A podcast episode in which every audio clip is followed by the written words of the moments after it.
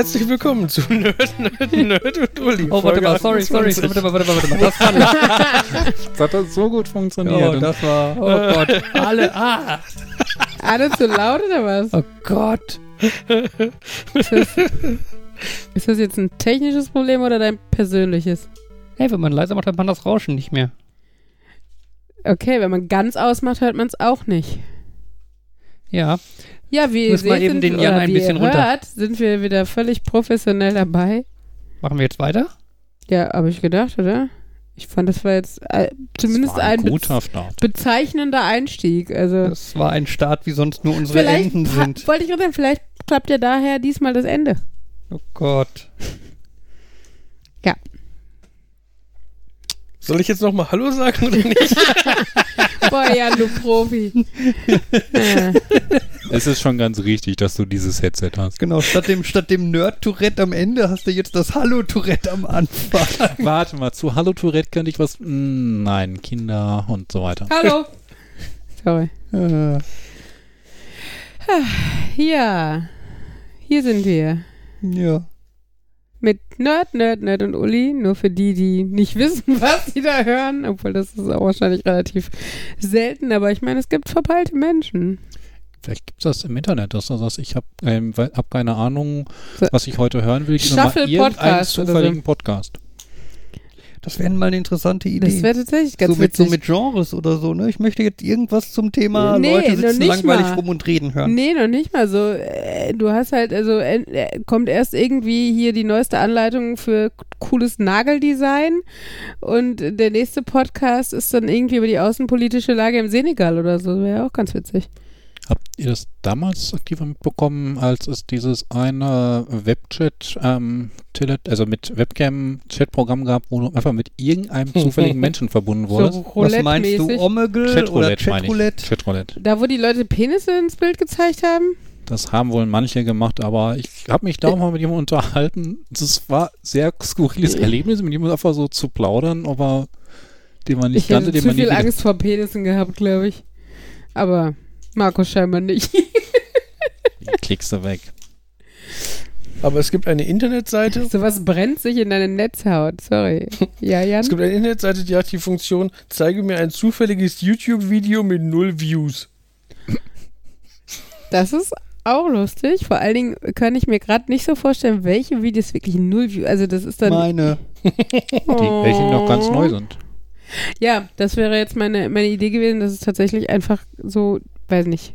Damit könntest du quasi den neuesten Trend sehen, bevor ihn auch nur ein anderer Mensch gesehen hat Ich oder glaube, bevor er ein Trend wird. Oder einfach ohne, dass er entrennt wird.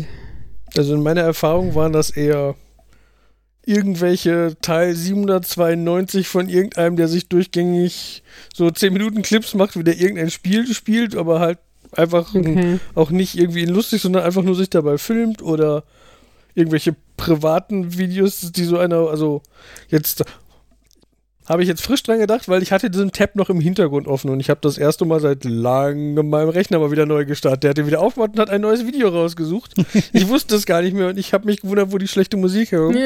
da hatte irgend so einer gefilmt, so ein in so einem Altenheim, so eine Oh. Altenheim-Band, diese, also wo Mhm. die Leute mit selbst musizieren und das hat halt gefilmt und hochgeladen, aber nichts mitgemacht, scheinbar. Ja. Ja, beziehungsweise, ich meine, ich weiß ja nicht, von wann das Video war, aber das sind halt so Videos, wo es halt auch dauert und die erst angeklickt werden, wenn dann jemand eine Mail rumgeschickt hat, guckt mal, hier ist das Video von unserem Sommerfest oder sowas und erst dann wird es angeguckt, wenn überhaupt. Ähm, ja, also von daher, ja, wahrscheinlich irgendwie die Grillparty zu Omas 70. oder sowas. Was mich dazu bringt, wo ist das Videomaterial zu einem Festival? Ist nicht wirklich viel Videomaterial entstanden.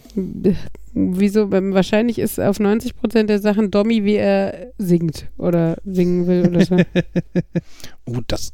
Hm, ich war letztens mal im Apple Store und habe dieses. Ich finde immer noch interessant, was sie an ähm, Software mitliefern. Und irgendwie dieses iMovie hatte so ein Demo-Projekt von irgendeiner Familie, diese unglaubliche So und so Familie. Mhm. Und das war halt gemacht wie so ein Trailer für einen Kinofilm. Und die Kinder haben ganz tolle Fähigkeiten, irgendwie so Radschlagen und ähm, im Hula-Hoop-Reifen. Ähm, spielen, agieren, sportlich aktiv sein, wie auch immer man es nennen will. Aber halt der Stil, wie sie es gemacht haben, den fand ich da cool. Und sowas könnte man natürlich auch für andere Heimvideos machen. Ich merke, deine Überlegungen, dir eventuell ein MacBook zu kaufen, scheinen bei dir zu gedeihen. Ach, ich weiß es noch nicht. Es ist. Also ich, ich kann mir schon gut vorstellen, wenn ich mir, wenn ich erstmal ein ganz anderes Dutzend Rechner ausge, eingemottet, nicht eingemottet, tatsächlich weggeschmissen. Das Problem ist, die sind eingemottet, die sind nicht weggeschmissen, die müssen aber weggeschmissen werden und dass ich dann, warum nicht, gute Technik und ich finde diese Touchbar halt cool und sie hat Visual Studio Code Support. Das heißt umgekehrt, Visual Studio Code hat Touchbar Support. Ja, wobei ich bei der Touchbar ja schade finde, dass du halt nicht äh, aus dem App Store irgendwie beliebige Programme dafür haben darfst, weil Apple die Benutzung davon einschränkt und private APIs und bla, das, was Apple so gerne macht. Deswegen kommst Hm. du da nicht einfach so zum Beispiel an ein Programm, was deine laufende Programme auf der Touchbar anzeigt. Okay. Wo das ja eigentlich schon richtig cool für wäre. Was ist diese Touchbar? Dieses breite ähm, Display quasi, was du auf der Tastatur über den Funktionstasten hast. Okay, das kenne also ich kenne Äh, ja nur unseren, unser Apple-Ding und das das ist halt drei Jahre, vier Jahre alt. Genau, die kam später. Okay. Wo ich letztens dran denken musste, ähm, zu der Zeit, als ich mich aktiver für E-Book-Reader interessiert habe, hatte ich mir auch, fand ich die Idee von Barnes Nobles äh, gut. Die hatten ja den Nook, der teilweise ein E-Ink-Display hatte, aber zur Auswahl von Dingen dann nochmal einen echten Touchscreen mit Farbe und allem. Mhm. Und da musste ich jetzt bei dem, bei der Touchbar auch dran denken, weil es halt quasi so eine weitere Bedienebene ist. Mhm. Die, okay, in dem Fall ist sie etwas eingeschränkter als die Hauptebene. Aber es sie ist so Touch- typische Apple-Dekadenz, oder? Sorry. Also komm, wir hauen hier nochmal ein Display, dass die nicht jede Taste als Display äh, eingesetzt haben, so ein Mini-Display, dass man dann selber Buchstaben, also die selber vergeben kann oder sowas. Wieso grinst du, Jan? Hast du sowas? Dieses Nein, Keyboard ist der feuchte Traum, glaube ich, von jeder Menge Nerds. Ja. Das gibt es, ich weiß nicht, gab es das? Ist es jemals in Verkauf gekommen? Ich glaube ja, für viel Geld. Was sagt das jetzt über mich, dass ich, ohne es zu wissen, den, ich möchte es gar nicht sagen, feuchten Traum der Nerds äh, quasi erraten habe? Tja. Ich habe heute noch mit einem Arbeitskollegen darüber gesprochen, als es darum ging, ähm, dass ähm, für die Haptik beim Schreiben sind halt echte Tasten besser, als wenn du irgendwie so eine Laserprojektionstastatur hast oder so eine Touchscreen-Tastatur. Mhm. Und da meine ich, ich hätte auch mal irgendwie was gehört, dass manche von den Touchscreen-Herstellern es dann auch schaffen, dass es sich mehr wie Tasten anfühlt, dass du wirklich mehr Rückkopplung hast. Mhm. Wo wir dann zu dem Punkt gekommen wären, das wäre irgendwie nochmal ein Schritt weiter als diese ultimative flexible Tastatur mit Anzeige auf jeder Taste, wenn die sich verformen würde während des laufenden Betriebes. Wenn du sagst, du brauchst jetzt für diese App nur vier Tasten, dann verformt die sich und du hast halt ein Display, wo vier Tasten sind und du hast auch nur vier Das Tasten. ist ja krass. Es gibt es, glaube ich, nicht, aber Nein, es wäre halt so cool. wäre, ja, warte noch mal 20 Jahre oder so. Ich meine, ich finde ja schon, schon ganz geil, was Apple hinkriegt mit den äh, Touchpads, mit der Haptic Engine. Mhm. Ähm, das halt, das ist ja hier bei meinem MacBook auch. Ne? Du hast halt dieses große Touchpad, wo du halt drauf drücken kannst, um äh, äh, da, da drauf zu klicken. Ne? Und das klickt halt auch richtig schön, das merkst du richtig deutlich. Mhm. Und ähm, nur wenn das MacBook dann mal aus ist oder so und du drauf drückst, dann merkst du, das Ding bewegt sich überhaupt nicht.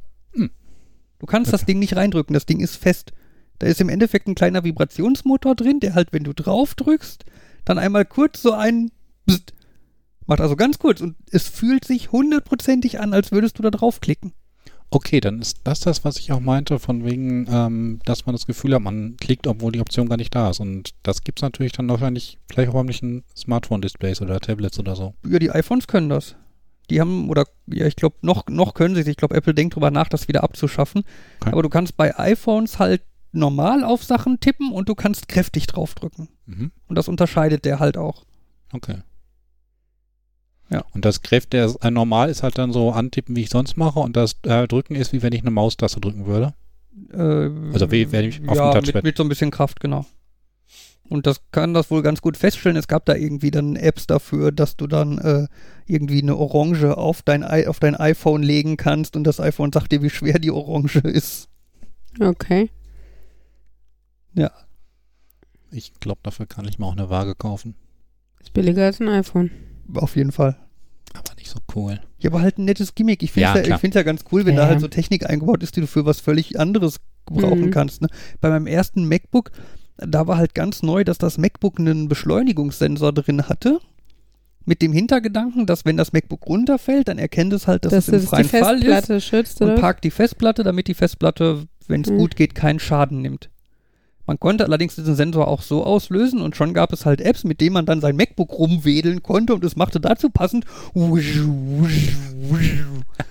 und man konnte da Laserschwert mitspielen und so und das war schon Mhm. für zumindest eine kurze Zeit eine verdammt, verdammt, verdammt coole Sache. Ich weiß, Heise oder vielleicht CT, das kann man ja manchmal so ein bisschen mergen, die hatten ja auch mal ähm, einen Tool, das ähm, hat auf den Sensor von solchen Dingen zugegriffen und konnte dann mit dem Sensor, mit den Sensoren der Festplatte und dem Magnetfeld der Erde in etwa bestimmen, wo du bist. Was aber ein Aprilscherz war, in Wirklichkeit haben sie ausgelesen, welche Region du eingestellt hast. Ach ja. Boah, jetzt sind wir aber nerdig gewesen. Eigentlich sagen, müsste ich jetzt intervenieren und was anderes, aber ich weiß gerade nicht so viel. Also Ähm. kurz dieses, diese, diese Tastatur, wo wir hier gerade ne, der feuchte Nerd jedes Traumes, sind wir glaube ich nicht mehr weiter groß drauf eingegangen. ne? Fällt dir neu jedes draus. Mhm, nee, was? Ja. Ähm, die hatte halt in jeder Taste ein kleines Display mhm. und du hattest dann halt eine App auf dem PC, mit dem du dann dem- der Tastatur sagen konntest, was sie anzeigen soll. Das führte halt über so Sachen wie, wenn du eine exotische Tastenbelegung nimmst oder so, werden dir halt die Tasten auch entsprechend Mhm. angezeigt. Über, du kannst dir die Schriftart aussuchen, mit der Oh. deine Tasten beschriftet Oh, sind. alle Tasten in Comic Sans. Sorry. was halt sowas problemlos möglich war, aber halt auch so Sachen war, wie wenn du, was weiß ich, in Photoshop bist oder so, wird auf jeder Taste einfach die Funktion angezeigt, die du mit der Taste auslösen das kannst. ist natürlich auch cool. Ja. Ne, bei der Klonpinsel-Taste, da Ja, ist halt der Klonpinsel drauf und du siehst, ah, die muss ich drücken, um das Das ist fancy. auszulösen. Äh, die war halt ewig lange angekündigt und irgendwie jeder Nerd, den ich kannte, wollte unbedingt so ein Ding haben Mhm. und dann kam, glaube ich, irgendwann mal der Preis raus und ich glaube, es war irgendwo oberhalb von 1000 Euro Mhm. und alle Nerds haben gesagt, oh mein Gott, wie könnt ihr nur unsere Träume zunichte machen? Und ich glaube, ich weiß gar nicht, ich glaube, es wurden ein paar Exemplare davon verkauft und so. Ähm, so ein An bisschen, die Leute, die sich auch einen Apple-Rechner für 6000 äh, Euro kaufen oder so. Du tust jetzt so, als wäre das keine sinnvolle Investition. Ja, es gibt, es gibt, es gibt auf jeden Fall halt so kleine Zusatztastaturen, Ist das die, die, das Elabo? halt können. Mhm. Ich habe keine Ahnung, ich habe jetzt einfach bei DuckDuckGo nach äh, Ja, ich glaube, ohne äh, Tastatur gesucht. diese Stream Deck ähm, Sachen, von der ich auch ähm, geträumt habe, ähm, die machen ja auch exakt das, dass du äh, sagen kannst, ich möchte die Tasten jetzt damit belegen und ähm, und dann wird es auch halt angezeigt, und wenn du draufdrückst, passiert halt was. Äh, ist halt für Streamer praktisch, dass die sagen können, jetzt ähm, danke ich meinem Fan, jetzt blende ich so und sowas ein und Mhm. man muss dann keine komplette Tastatur haben. Und dann habe ich einen gesehen, der hat, nutzt das Teil für Rollenspiele. Wenn er Rollenspiele macht, das hat, Mhm. er, hat er nicht die komplette Tastatur auf dem, Rech äh, auf dem Desktop, auf dem Tisch, wo ja die Kameras drauf sind, sondern nur halt sein Deck, womit er umschalten kann. Und da hatte ich halt auch tatsächlich drüber nachgedacht, vor allem weil die in den ähm, P-Days gestern und vorgestern auf zwei Drittel des Preises heruntergesetzt war. Mhm. Aber dann, Das klingt so ein bisschen wie die, wie die ähm, äh, High-Quality-Variante von, von Markus Jiggle Knopf, Knöpfchen drück Sache, die er planen will für, für den Podcast. Mh, ja, in etwa, für sowas hatte ich auch gedacht, dass man da halt verschiedene, da legst du halt Bilder von uns drauf oder so typische Kommentare, ähm, so typischen Kommentaren da drauf. Genau, sowas in der Richtung. Ja, Aber das ist ist dann halt dann der Markus-Ton. War halt dann doch teures Spielzeug. Dann, Ja. ähm, weiß ich nicht, wie gut das, also angeblich hat das unter Windows 7 nicht so gut geklappt und Windows 10 dafür extra. Apple wäre irgendwie gegangen und, und Linux und die, ähm, also zumindest ein Kommentator sagt, er musste auf jeden Fall ein Pi-Hole einrichten, weil ihm das sonst nicht, ähm, nicht ganz geheuer war, was die alles von seinem Rechner wissen wollten. Veto. Okay. Was ist ein Pi-Hole? Ein Raspberry Pi, auf dem eine Software liegt, die, vereinfache das jetzt mal sehr, äh, an Anfragen ins Internet an Server, die für Werbung und sonstige Tracking-Geschichten zuständig sind, verm vermeidet, verhindert. Die filtert dein Okay. Internet auf eine Art und Weise, wie du es möchtest. So okay, etwas also haben- so etwas- Adblocker-mäßig? Ja. Ja, so quasi. So etwas haben wir ja auch im Netzwerk, also so ein Pi-Hole. Deshalb Äh, kann ich die du doofen Google-Vorschläge nicht öffnen. Du. Du kannst die Werbeanzeigen bei Google nicht anklicken. Das heißt, was, Weil was ich, oft ist es nun mal das erste und passende Suchergebnis, wenn du, keine Ahnung, nach Centerpark suchst oder so, schlägt Google dir natürlich als erstes, aber auch als Werbung eine Centerparks Internetseite vor. Die kann ich aber nicht anklicken, beziehungsweise klicke ich an und dann ist es leider nicht verfügbar. Hm. Da hat mich mein Mann ganz schön Nerven musst du es gekostet. umstellen, dass es gar nicht erst angezeigt wird. Ja, dazu Das ist müsste, dann dazu Idioten müsste sich jemand beziehungsweise einen eh ein Adblocker installieren. Ach, come on. Ja, das Schöne ist halt, von so einem Pi-Hole, ähm, du musst nicht auf jedem Rechner so einen Adblocker installieren. Ist das Und es Absicht? funktioniert dann auch auf so Tablets, wo es etwas schwieriger ist, ohne Routing oder auf äh, Smartphones ohne Routing so einen Adblocker einzusetzen. Es funktioniert relativ gut, aber zum Beispiel diese gesponserten Suchergebnisse bei Google, die filtert er nicht raus, weil die halt direkt in die Ergebnisse eingebaut sind. Die werden nicht nachgeladen. Was natürlich. Entschuldigung. Es ist Absicht, dass es Piehole heißt, also dass es sich an dem englischen Wort für Mund, also umgangssprachliches Wort für Mund irgendwie orientiert. Das könnte vielleicht Ich sein. vermute, dass es eher eine Anspielung ist auf ein Black Hole, was auf einem Pi läuft, weil das halt Also mh, Sachen schluckt, aber es ist wahrscheinlich ein netter Eine Gag, lustige- auf den einer ja. gekommen ist, hey, das gibt eine lustige Kombination. doppelt witzig Ja. für Nerds. Sorry. Markus? Ähm, was das natürlich zeigt, ähm, ist, dass äh, Firmen, die ihre Werbung selbst von eigenen Servern ausliefern, anstatt das über komplette äh, ne, Ad-Netzwerke laufen Mhm. zu lassen, ähm, durch sowas nicht geblockt werden. Und auf der einen Seite ist das natürlich negativ, denn die kannst du nicht so einfach blocken. Auf der anderen Seite ist das positiv, weil das in Firmen dann sagt, lass doch den ganzen Unsinn mit Cross-Scripting und allem, liefert das selber aus. Zeitungen sagen auch selber, wir drucken die Werbung und nehmen dafür dieses Geld, anstatt das über x andere Sachen auszulagern und Sicherheitsbedenken und so weiter. Ja, aber ich vertraue ehrlich gesagt einer großen Firma wie Google mehr, dass sie es sicher hinbekommt, Werbung auszuspielen, als irgendeiner kleinen 0815-Firma. Ja, aber dieser 0815-Firma, ähm, wenn die einfach nur ein paar Banner anzeigt, vertraue ich denen auch mehr, als wenn sie ähm, über große Werbenetzwerke gehen, die wer weiß, was für Skripte da dran haben, mich wer weiß, wie aussperren. Ja gut, aber dafür haben die dann vielleicht trotzdem Bugs da drin, die halt total leicht vermeidbar wären. Ich meine, ich sag mal hier, was weiß ich, hier Bestattung Müller oder so. Äh, ich weiß nicht, ob die dann irgendwie regelmäßig ihre, ihren Ad-Server-Code updaten. Warum Ads aber? Und Das ist einfach nur Bild einsetzen. IMG, SRC gleich, Werbung, Auflösung 400.png. Ja, aber die wollen ja nicht, ja, aber so ein Bestatter will ja nicht seine eigene Sache anzeigen, sondern die Werbung von anderen anzeigen. Sorry, aber muss ich Damit wieder er mit Geld Marie dafür kriegt. Kondo anfangen, Alles, damit es was, hier weniger nerdig wird? alles, was doof ist, muss raus. Was? Nein, das Pass ist, zu, ist, auf! ist, ist zu nerdig. Podcaster, mit denen du keine Freude hast, können weggeworfen werden. Äh, ja. Du solltest deine Familie am besten auf 2,3 Personen beschränken. Ja. Das ist viel aufgeräumter. You do not spark Äh, joy. an- Anyway, kurz zu der Sache. Also, was ich ja zum Beispiel finde, ist, wenn, wenn ich auf irgendeinen so einen kleinen Minishop gehe, der irgendwie drei Produkte hat, von denen mich zufällig eins interessiert, und ich habe die Wahl, möchte ich mir einen Account bei dem Shop machen oder möchte ich mich über meinen Google-Account da einloggen, dann finde ich, ist das immer eine ziemlich schwere Entscheidung. Über den Google-Account einloggen heißt, Google kriegt noch mehr Daten über mich. Hm.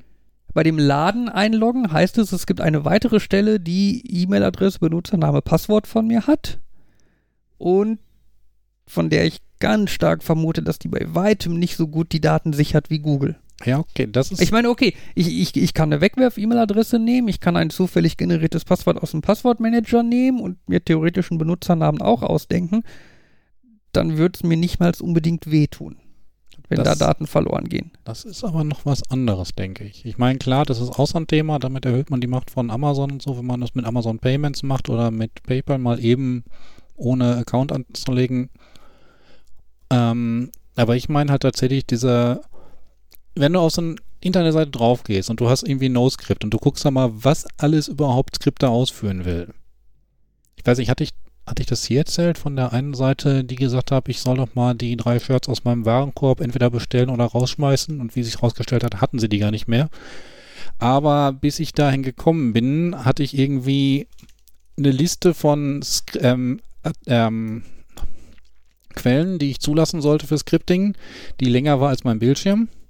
Und als ich denen eine E-Mail geschrieben habe, was davon brauche ich eigentlich, um bei euch ähm, einkaufen zu können, um mir die Sachen anzusehen, haben sie, das können sie aus Datenschutzgründen nicht herausgeben. Ich habe bei denen nicht bestellt. Äh, Ja. Das ist, das ist immer schön, ne? Datenschutzgründe kann man immer für alles, für alles und jeden vorbringen. Ähm, apropos Datenschutz, ich war jetzt äh, voll überrascht. Sorry, ich fange jetzt ein ganz anderes Thema. Ähm, der Henry geht ja diese Woche, also der Kindergarten hat ja zu und so und äh, da bot sich an, dass unsere Kirchengemeinde, die hier direkt um die Ecke liegt, die Kinderbibelwoche anbietet und schon für Kinder ab fünf. Habe ich gedacht, ja komm, wir haben ja nichts zu verlieren. Ähm, ja, und Henry wollte da auch ganz gerne hin. Und jetzt habe ich vorher schon eine Mail, also wir hatten so einen Flyer da im Kindergarten gesehen und dann habe ich vorher schon eine Mail hingeschrieben, weil nirgendwo irgendwas stand von Anmeldung oder so und habe dann einfach da ins Gemeindebüro geschrieben. Da kam dann erstmal schon eine Mail zurück, nee, Anmeldung wird nicht benötigt, ähm, wir freuen uns über jedes Kind, das kommt. Wo ich auch schon gedacht habe, irgendwie so, ähm, Gut, wir melden 3000 an. Äh, Ja, das also muss ja nicht, ne? Kannst einfach mit 3000 aufschlagen, wenn du mal eben Ja, 3000 meine ich ja, wir kommen mit Kinder- 3000 vorbei. Nein, aber äh, ähm, das hat mich gewundert, aber okay, ich habe gedacht, die werden ihre Erfahrung haben nach wahrscheinlich irgendwie 30 Jahre hier im Dorf Kinderbibelwoche, aber ähm, äh, also ist schon gewöhnungsbedürftig, weil ich immer denke, heutzutage will ja eigentlich jeder mit irgendwie was kalkulieren oder so.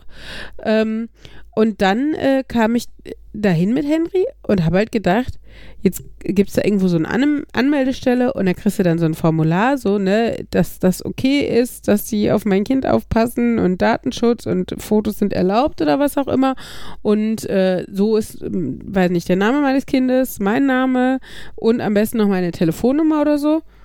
Ja, war aber nicht so. Also ich hätte Henry da hinsetzen können und wieder gehen können. Es hätte niemand was gesagt. So war das bei den anderen Kindern auch allem. Aber scheinbar hat eine Erwachsene gemerkt, dass ich so ein bisschen zögerlich war. Also wir waren sehr früh da und da waren auch noch nicht viele andere. Und äh, als ich mich dann kurz mit ihr unterhalten hatte und sie merkte, dass ich etwas unsicher war, weil ich mein Henry ist erst fünf, das ist das erste Mal, dass er so spontan mit völlig unbekannten Menschen irgendwie bleiben soll. Ähm, hat sie dann gesagt, also sie könnte sich ja auch meine Handynummer aufschreiben, falls dann was wäre und so, könnte sie mich melden. Da suchte sie dann erstmal eine halbe Stunde nach irgendeinem Blatt, wo sie die hinschreiben konnte.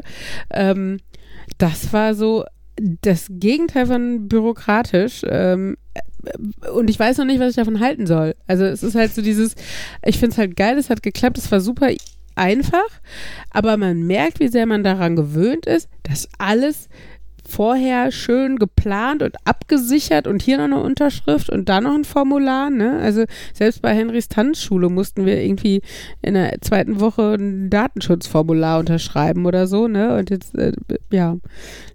So ist das in der Kirche. Die sagen dann, gib uns deine Kinder. Wir wollen da Was keine, für ein keine, keine Informationen erzeugen oder so. Einfach die Kinder hier lassen. Aber ich wollte jetzt eigentlich so den Kirchentag zitieren. Was für ein Gottvertrauen. ja. Wir geben ihnen unseren Segen und den Rest und so. Wo ich mich gerade, wo ich mir gerade überlege, das wäre doch eigentlich super für Kindergärten, wenn sie Werbung machen. Bei uns ist ihr Kind, äh, kann ihr Kind auch ähm, in der Ferienwoche. Hm? Wir haben nicht zu. Und was sie dann machen, sie karren die Kinder einfach alle zu dieser Bibelgruppe und haben Äh, ja. Freie ja, Hand. oder äh, kannst du damit werben? Bei uns können sie ihr Kind auch anonym abgeben. Das klingt auch falsch. Das klingt so nach Babyklappe ich für Große. Da, das, da, da könntest du eigentlich ein Geschäft draus machen. Müsstest einfach sagen, irgendwie hier, ich bewache ihr Kind für die in den Ferien pro Tag nur 50 Euro oder so. Hm? Und dann nimmst du einfach die Kinder, die dir gebracht werden, bringst die alle zur Kinderbibelwoche und Also dazu ist, glaube ich, der Zeit für das Zeitfenster zu kurz. Das ist nur von halb zehn bis zwölf. Aber äh, ja, Marktlücke, ne? Wird auch gar nicht komisch aussehen, wenn du morgens mit so einem Bulli ankommst, 20 Kinder auslädst und äh, sagst, so, geht spielen, ich komme euch nachher wieder abholen oder so. Ähm, ja, aber ja, ganz, ganz kurios. Du sagtest gerade Babyklappe, was ich eigentlich mal auch für ein interessantes Thema halte und was nicht nerdig ist, einfach so, was eure Meinungen dazu sind.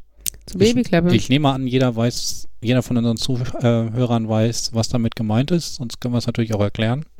Ja, da uns unsere Zuhörer jetzt kein Feedback geben, können wir es einfach erklären, dann sind wir auf der sicheren Seite. Also es gibt an Krankenhäusern teilweise, zum Beispiel in Dortmund am nee, äh, an den städtischen Kliniken, in der Kinderklinik dazu, ähm, ein, ja, ein Plexiglasfach irgendwie, wo man von außen ein Baby reinlegen kann und das, äh, äh, ja, wird dann, also kann man anonym quasi da abgeben und äh, ja, wird dann da versorgt und äh, soll halt die Chance bieten, dass man es halt nicht irgendwo hinter Müllcontainer gebären und da liegen lassen muss, sondern dass man auch anonym und bewusst anonym, egal ob man da gesehen wird als Frau, die ein Baby abgibt oder nicht, man geht so, man darf gehen. Keiner wird einen dafür festhalten. Dafür ist diese, diese Babyklappe halt da.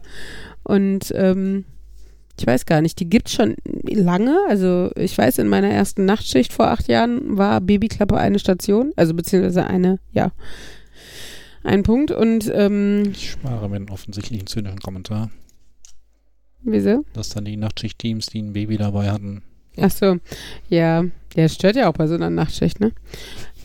ähm, nein, aber ich meine, ich hätte mal gehört oder so, dass nur ein oder zwei Babys insgesamt da abgegeben wurden, aber ich weiß es auch nicht und ich weiß auch nicht, von wann ich das im Kopf habe oder so.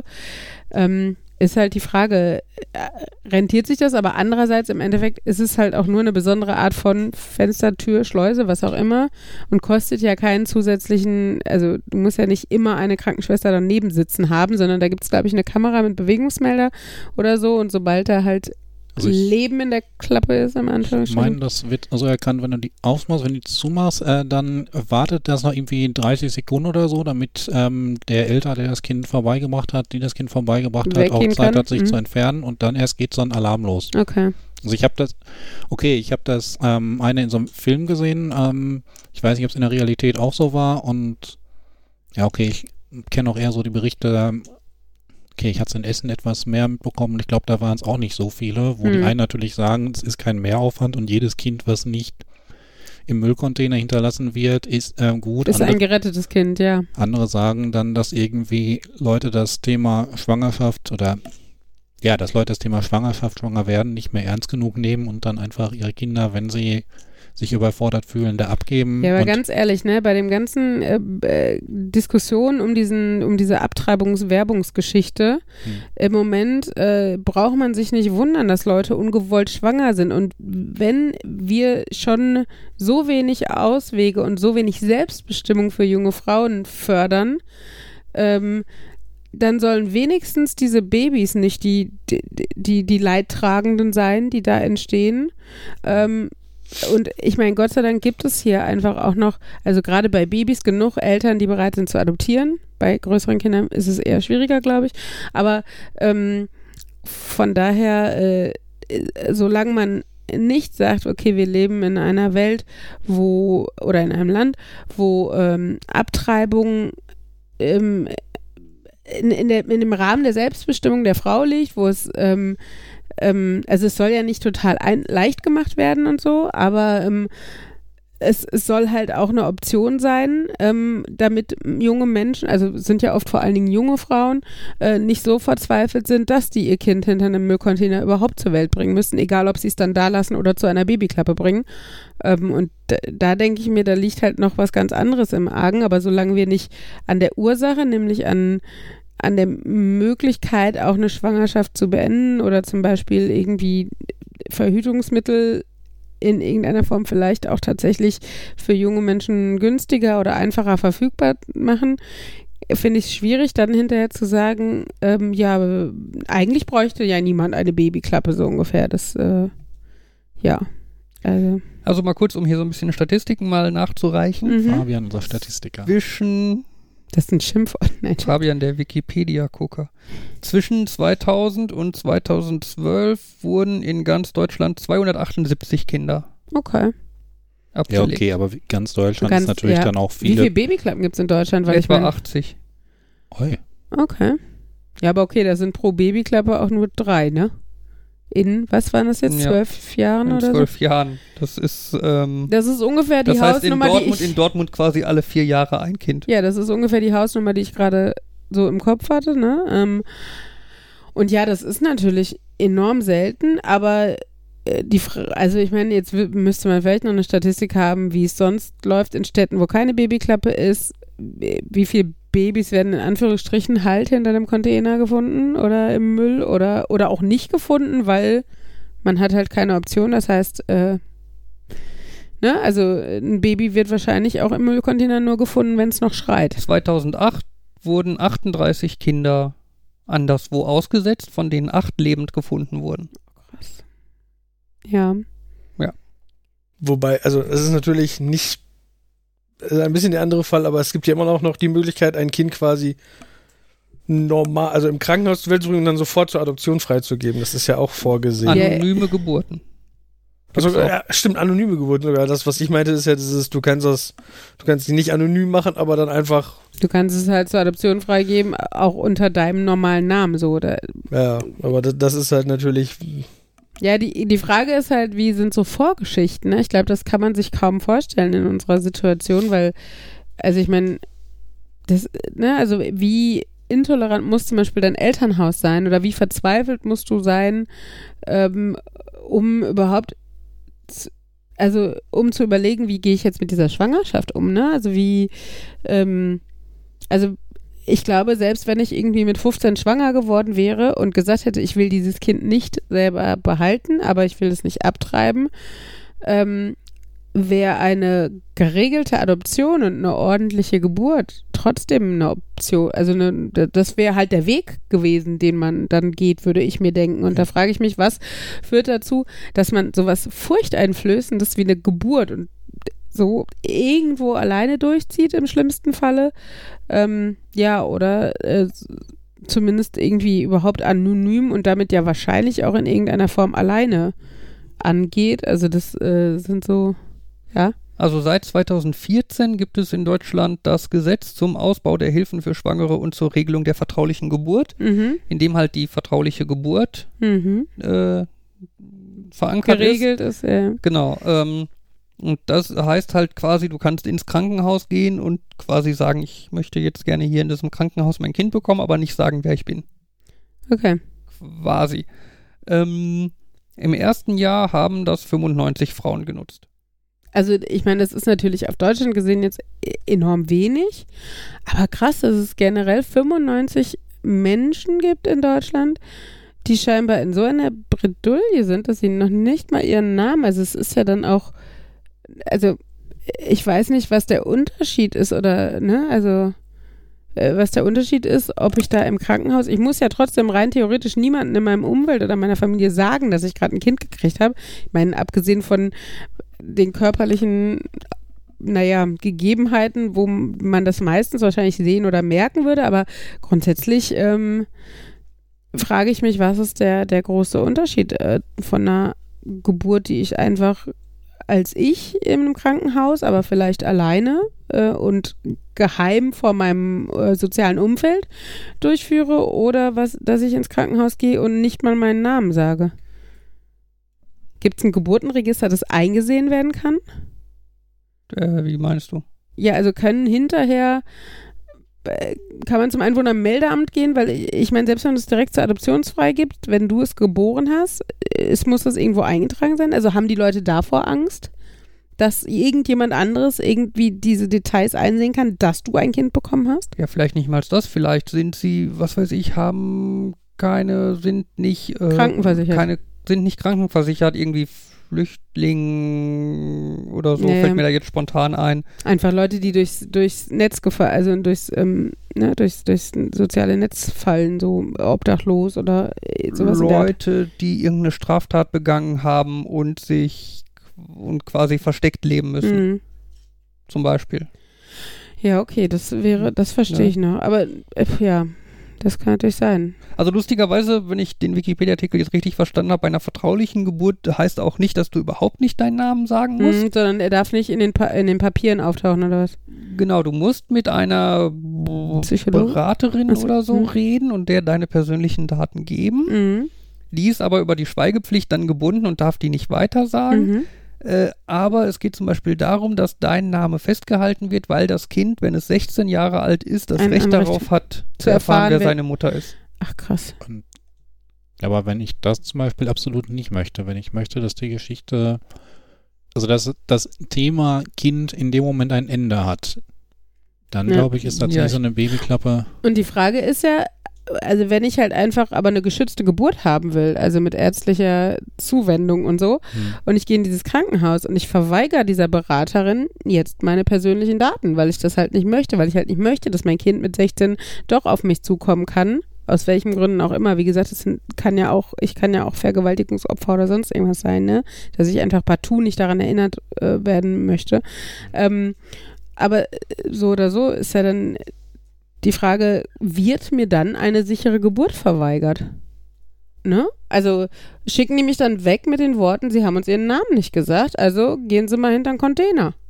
Das kann es ja auch nicht. Also, ne, das kann ja eigentlich äh, auch nicht äh, Realität sein, obwohl man ja manchmal verwunderlich ist, was dann doch Realität ist. Also, Aber Das ist ja grundsätzlich so die, also eine Frage, die sich nicht nur stellt bei, bei Geburten, ganz allgemein. Weiß ich, weiß ich nicht genau, wie ein Krankenhaus reagiert, wenn du da Ja.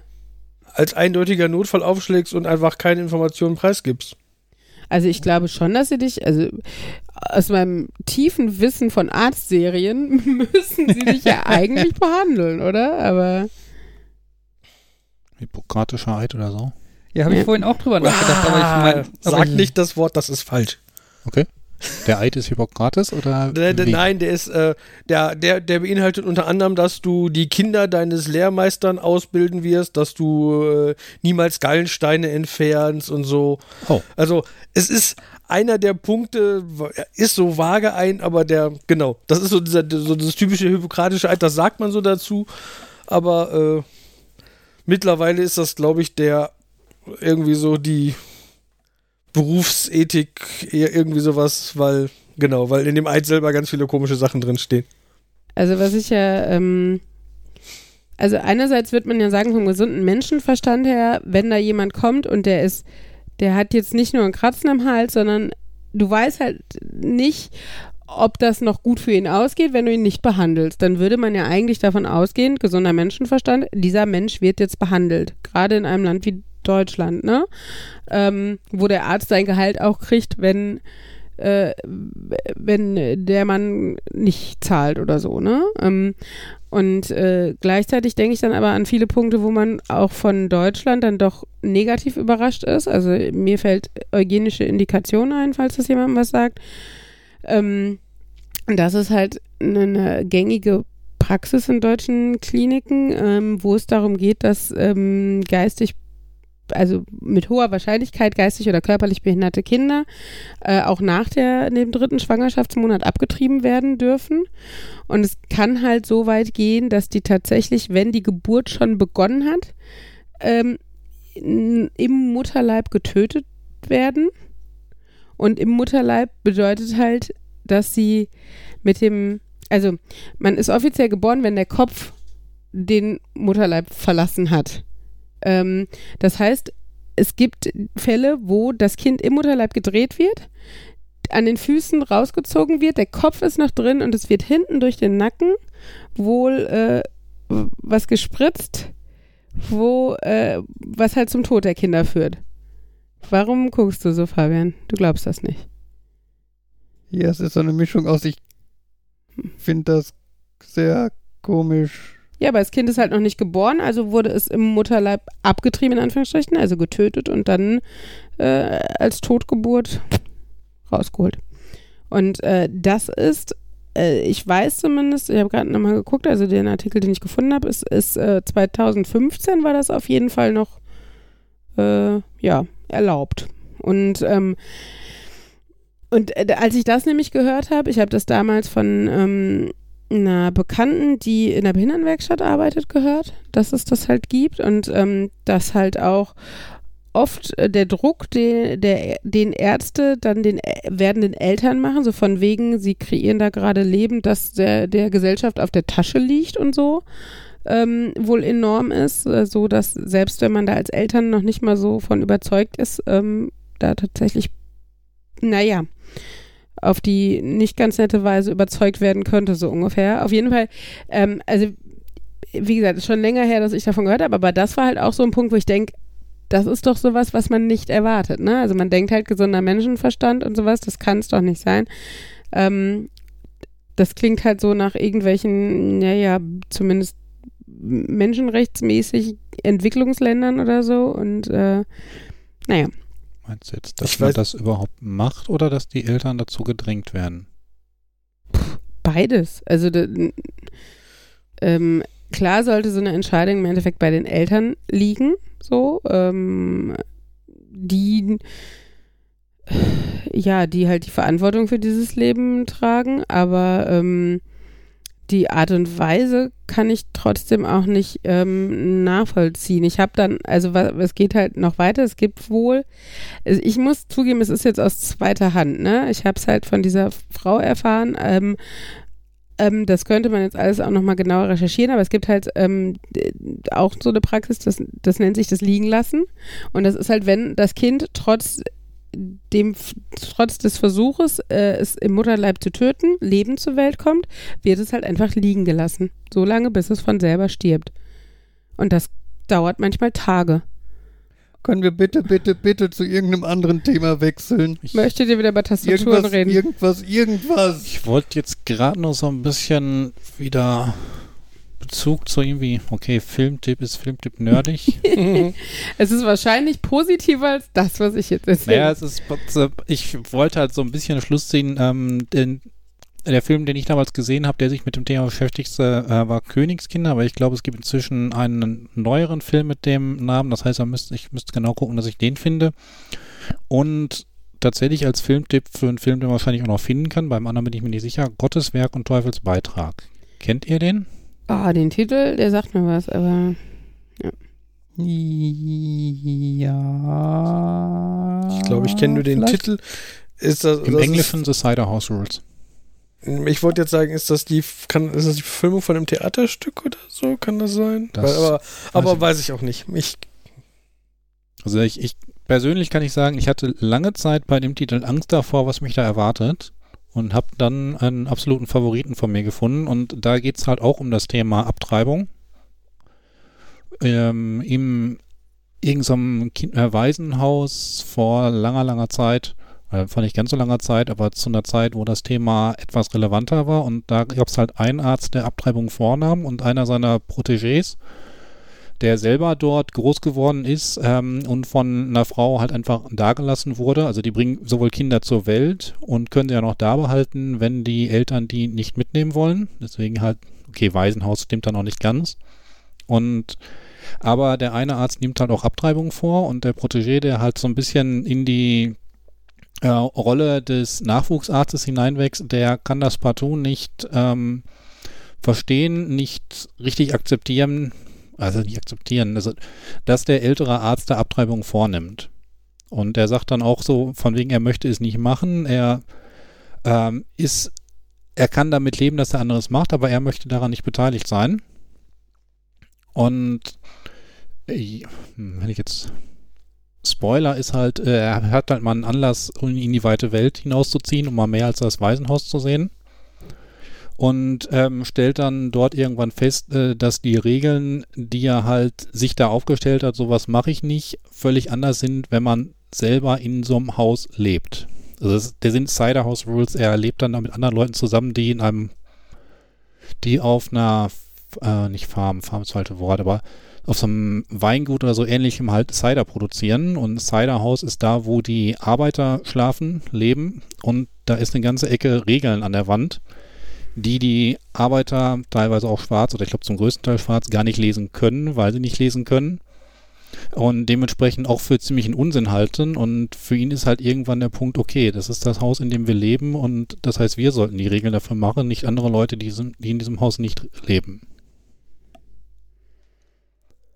Okay. Also sehr empfehlenswerter Film, auch mit, ja, ich sag mal, Tränenpotenzial. ich wollte gerade sagen, klingt jetzt nicht nach einer Komödie. Nee, der ist, Also Fabian kommt, also Fabian kommt seinem Wunsch von lustigen Themen noch nicht so richtig nah, ne? Hier aber besser als liegen lassen. Das tut mir Ja. leid. Alles gut. Ich habe gerade eine Doktorarbeit dazu entdeckt. Es wird auch manchmal weglegen genannt. Das Was besser, ne? macht's voll besser, ja. Ich finde das lustig, dass wir bei diesem Thema angekommen sind, weil ich mich nämlich vor zwei, drei Tagen, Weggelegt habe. nein, Oh. mit einer Bekannten darüber, die beim Jugendamt arbeitet, darüber unterhalten habe, was wäre, würde ich sagen, ich möchte ein Kind adoptieren. Was würde alles dagegen sprechen und vor allem, was würde wie doll dagegen sprechen, wo ich gedacht habe, oh, die Argumente, die mehr dagegen sprechen, hätte ich nicht erwartet. sodass Also ich hätte gesagt, fehlender Partner. Das ist egal. Also das ist natürlich Echt? nicht egal. Effektiv werden schon Paare bevorzugt, ist okay, aber kein, du kannst auch als Single. ist kein Ausschlussargument. Single, Ähm, Das ist jetzt lustig. Wir haben sagen, Sie deine wir Wohnung Sagen, gesehen? nee, wir sagen, warum wir glauben, dass Jan nicht geeignet ist für Kinder.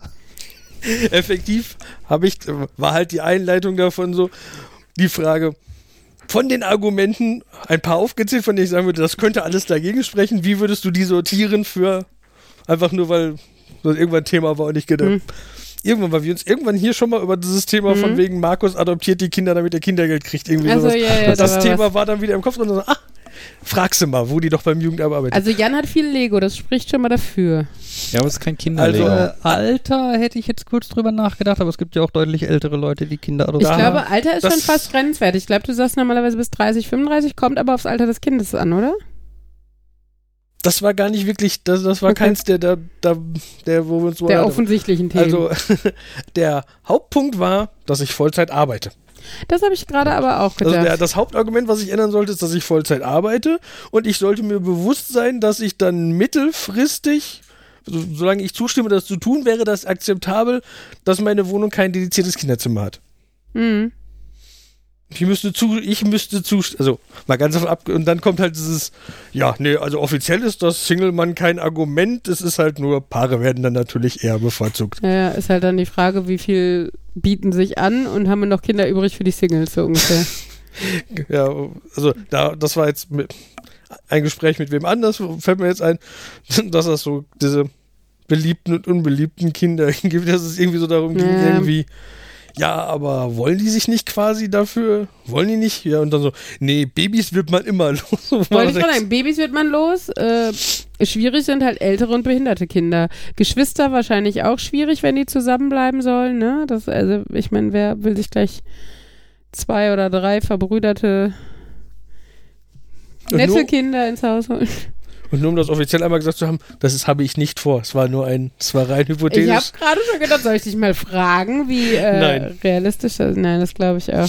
Also ich glaube tatsächlich auch, ähm, so sehr ich mir immer auch Kinder gewünscht habe und so, ich weiß nicht, ob, wenn ich dann Single gewesen wäre, äh, Adoption oder selbst mich alleine schwängern lassen, ähm, eine Option gewesen wäre. Aber obwohl, wenn man keine Kinder hat, dann ist man noch so blauäugig. dann weiß man noch nicht, wie viel Arbeit und Entbehrungen das beinhaltet. Und äh, von daher, vielleicht hätte ich dann doch gesagt, auf jeden Fall Hauptsache Kind so ungefähr und hätte dann später, weiß nicht, Kopf in Sand gesteckt oder was, keine Ahnung. Aber ähm, Kind, nur weil du vier Jahre bist, heißt das nicht, dass du nicht durch diese Babyklappe passt. Zieh doch mal den Bauch ein, Henry.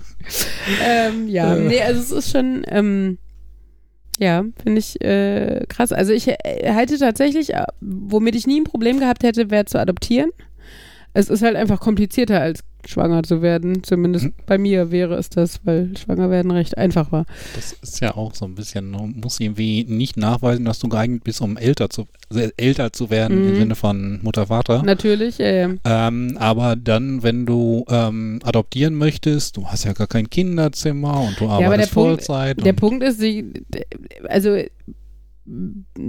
zu untersuchen, wer Sex hat und Kinder kriegt, ist halt ein bisschen schwieriger, als hier die Leute, die sich eh für sowas bewerben, hm. einmal unter die Lupe zu nehmen. Also es ist ja schon sinnvoll. Oft sind es halt einfach auch Kinder, die eh schon aus traumatisierenden äh, oder sozial schwachen Hintergründen kommen und die willst du ja jetzt nicht vom Regen in die Traufe schicken, weil dann hast du völlig dysfunktionale Erwachsene hinterher und das muss ja auch keiner haben.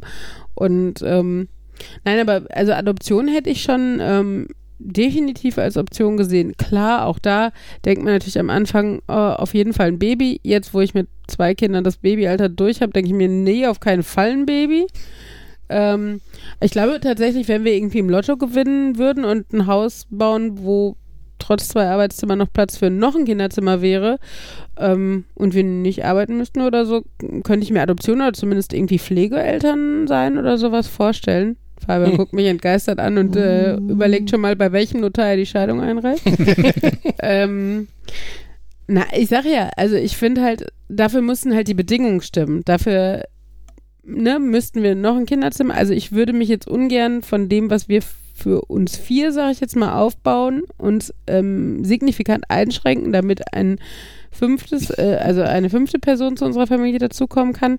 Ähm, aber wenn man jetzt eh ein Haus hätte, wo, ich sag mal, wenn wir das andere Haus gekauft hätten, wo wir Unmengen Zimmer, äh, mit denen wir noch nicht mal genau gewusst hätten, was wir damit machen und noch einen riesen Keller und so gehabt hätten, ähm, why not, ne? Also ich denke mir dann halt immer so ein bisschen, ja komm, uns geht's so gut. Wir haben so eine nette Familie, wir haben nette Freunde und wir haben, wir sind nicht reich, aber wir kommen gut über die Runden und wir können uns auch mal was gönnen, sei es ein Urlaub oder, oder ein Ausflug oder was auch immer.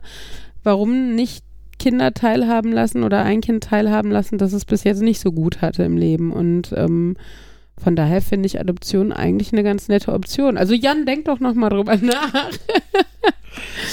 Ja. Ich- Ma nein, ich sehe nein, Markus nein, ich- Gehirn arbeiten. Nein, Ich habe dieses Bällebad. Hm. Ja, mein Kind braucht noch, glaube ich, ein echtes Bett.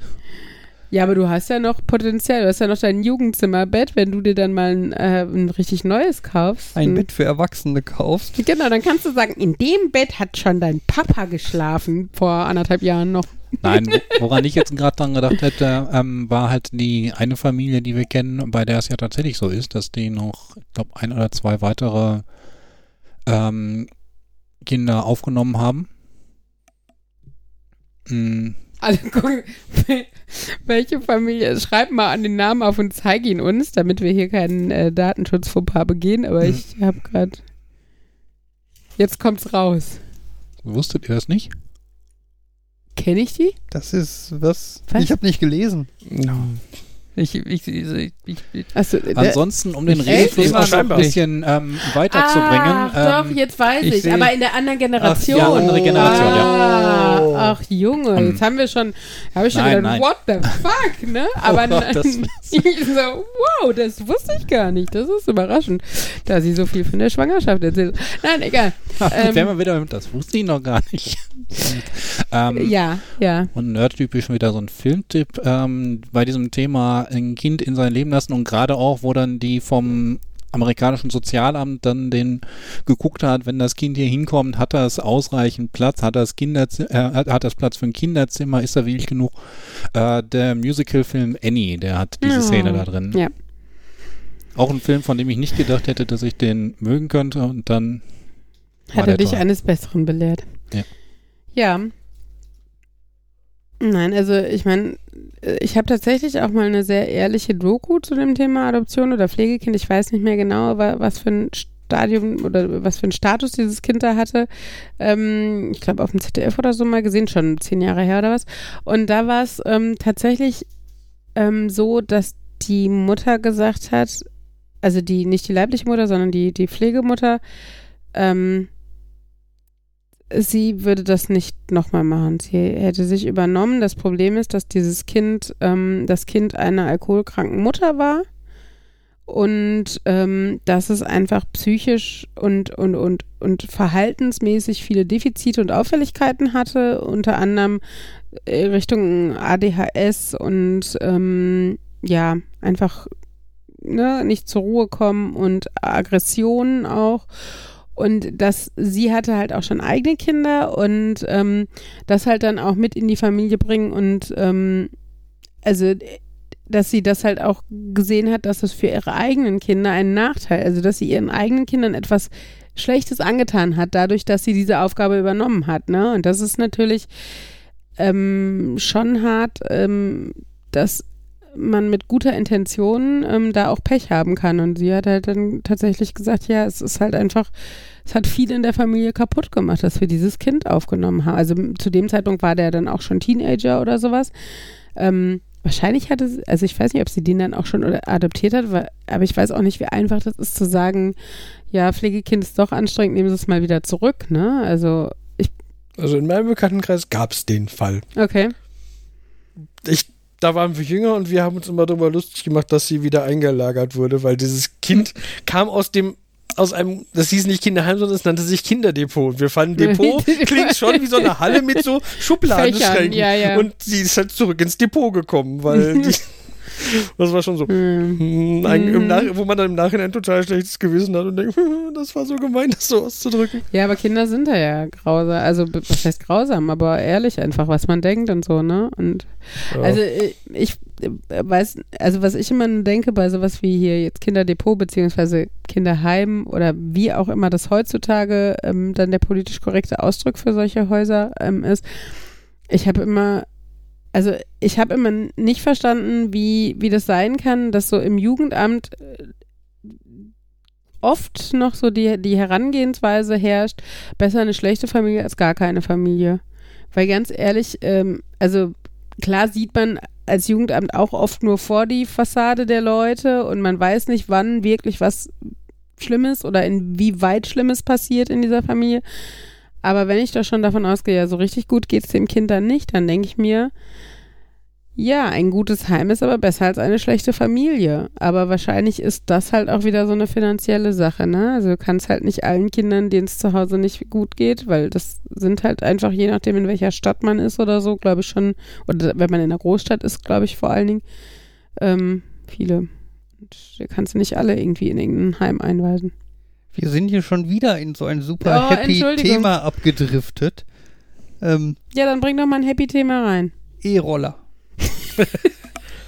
Ach, ich hätte jetzt Willst einen E-Roller adoptieren? Ja. Ja. Kostet dich auch nur Die, 700 Euro. die Verleihteile, die da Ja. scheint doch tatsächlich jetzt auch überall aufzutauchen, das ist oder? voll ja, geil. Wir ich, sind bin an in, der ich Uni. bin in Dortmund, habe ich letzte Woche Freitag Ich- habe ich mir einen gemietet. und ich Oh, letzte Woche weil, bei mir Samstag. auf, weil bei mir vor der Arbeit einer stand und ich dachte mir, ach ja, stimmt, das ist ja jetzt. Ähm, ja. Ja, war cool. Wir, Ja, wir das- sind das auch, ja, ich bin es auch ist, Es ist gar nicht so einfach, so ein Ding, also überhaupt erstmal damit anzufangen, ne? Weil es gibt in Deutschland, soweit ich weiß, vier Anbieter für äh, E-Roller mit den schönen Namen Lime, Voi, Cirque und Tier. schön. Und immerhin bei zwei von denen kann man auf der Homepage erfahren, in welchen Gebieten die überhaupt aktiv sind.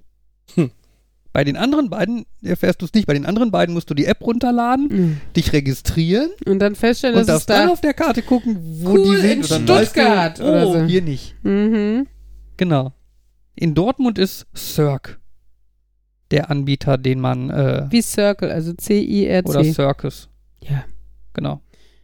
Ja, ich bin auch gefahren, ich bin auch gefahren. Es war so aufregend, ich hatte Angst, es war so schnell. Ähm, Aber, Aber es ich- macht Spaß. aber ich habe es überstanden. Ja, wir waren auf dem Uniparkplatz ja. und ich weiß gar nicht, das mit den Kindern ist wahrscheinlich okay. Ja, Kinder haben zugeguckt, hatten auch Spaß. Und äh, genau, die dürfen es ja nicht kam, fahren. Genau, es kamen auch noch lustige andere Leute, die auch zugeguckt haben und äh, Den wir, den wir den Roller irgendwie zehn Sekunden vor der Nase weggeschnappt haben, weil die den auch leihen wollten. aber da wir ja nur testen wollten und die tatsächlich irgendwo hinfahren wollten, haben wir halt dann drei Runden da um den ja Parkplatz gut, die gedreht. wollten auch testen und ihn dann irgendwo mit hinnehmen und Ja, dann sind ja. dann zu zweit drauf gestanden und ja, ja. weggefahren. ja, aber dadurch, dass wir auch nur testen wollten und jetzt nicht irgendwo von A nach B oder so, sind wir halt dann da dreimal im Kreis gefahren und Ja. äh, das Bremsen ist tatsächlich, also die Bremsen sind halt recht hart eingestellt, wo man echt Schiss haben mu- muss, wenn du darauf aufrecht stehst und mit volle Pulle, weiß nicht, 20 km/h dürfen die Dinger, ne? Mhm. Können sie auch wahrscheinlich halbwegs. Ja. Ähm, und wenn du dann hart in die Bremsen und das halt vorne diese beiden Bremsen, also wie beim Fahrrad, aber nur Vorderbremsen. Nee, Quatsch, Nee, die- eine vorne, eine eine hinten. ja. Aber äh, trotzdem, es fühlt sich halt an wie nur vorne.